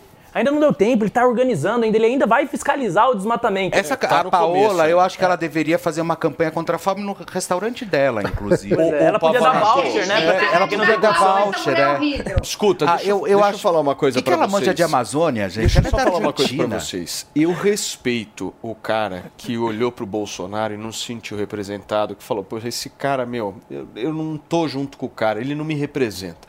Agora, eu não respeito o cara que olhou pro Lula e falou o seguinte, esse vai salvar o Brasil. Pois é. Não dá, Não dá. sinto muito. O cara imaginar que o Lula, de alguma forma, vai ser o salvador, ela falou, ai, mas ele não vai ser salvador da paz. Ah, sério? que Mas ele eu, não vai? eu acho, mas eu acho uma coisa também. A maior parte dos eleitores não é fanática. A maior parte dos eleitores, seja do Lula ou do Bolsonaro, não acha que os dois são salvadores do universo, que vão. É- essa crença é muito mais uma, uma questão localizada nas fez hordas mais radicalizadas. Não, o Mano fez O 22 voto é embaixo da secreto. mesa, segundo o Felipe Campos. Ah, o Mano Turma, fez. Fez o L? Ixi. Olha só, O é Whindersson. Nunes foi o vencedor do confronto contra Maraz. é Filipek. Filipek. É isso que, assim É. que fala, Fê? No High Stakes, torneio internacional de boxe que reúne influenciadores e amantes também da modalidade. A luta entre o brasileiro e o polonês foi realizada em Londres, na Inglaterra. Essa foi a estreia de Whindersson Nunes em uma competição na modalidade. O brasileiro conseguiu a vitória no segundo round após três quedas do rival polonês. Olha, Fê. rapidinho, olha, o Whindersson Nunes foi o segundo lutador a entrar na arena em sua luta. O brasileiro foi ovacionado pelo público na arena, que estava lotado de brasileiro no primeiro round. O Whindersson e Filipek usaram a etapa para estudarem e o brasileiro usou como uma, como uma arma principal o braço direito e alguns socos na linha de- da cintura. Eu achei ótimo porque o Filipek começou a menosprezar ele nas redes sociais, lembra? Sério? Colocar ele para baixo, também, da questão né? do vi relacionamento, começou a acabar com ele realmente, inclusive até, até da questão da umbridade dele. No segundo round ele foi lá e colocou o Filipek no chão. Muito Assim. bem. Meus amores, muito obrigado, viu? Começamos a semana com o pé direito. Acabou. Forte abraço, Antônia Acabou. Fontinelli, Mano Ferreira, Lucas Pavanato, Felipe Campos. Muito Beijo, obrigado a vocês. beijo, beijo, Ficaram com a gente Fontinelli, aqui. Essa é a beijo, Jovem beijo, Pan. Jornalismo Independente. Tchau. Tchau.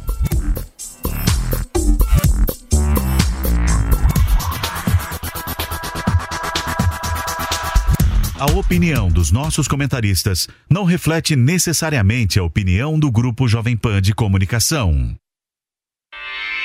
Realização Jovem Pan News.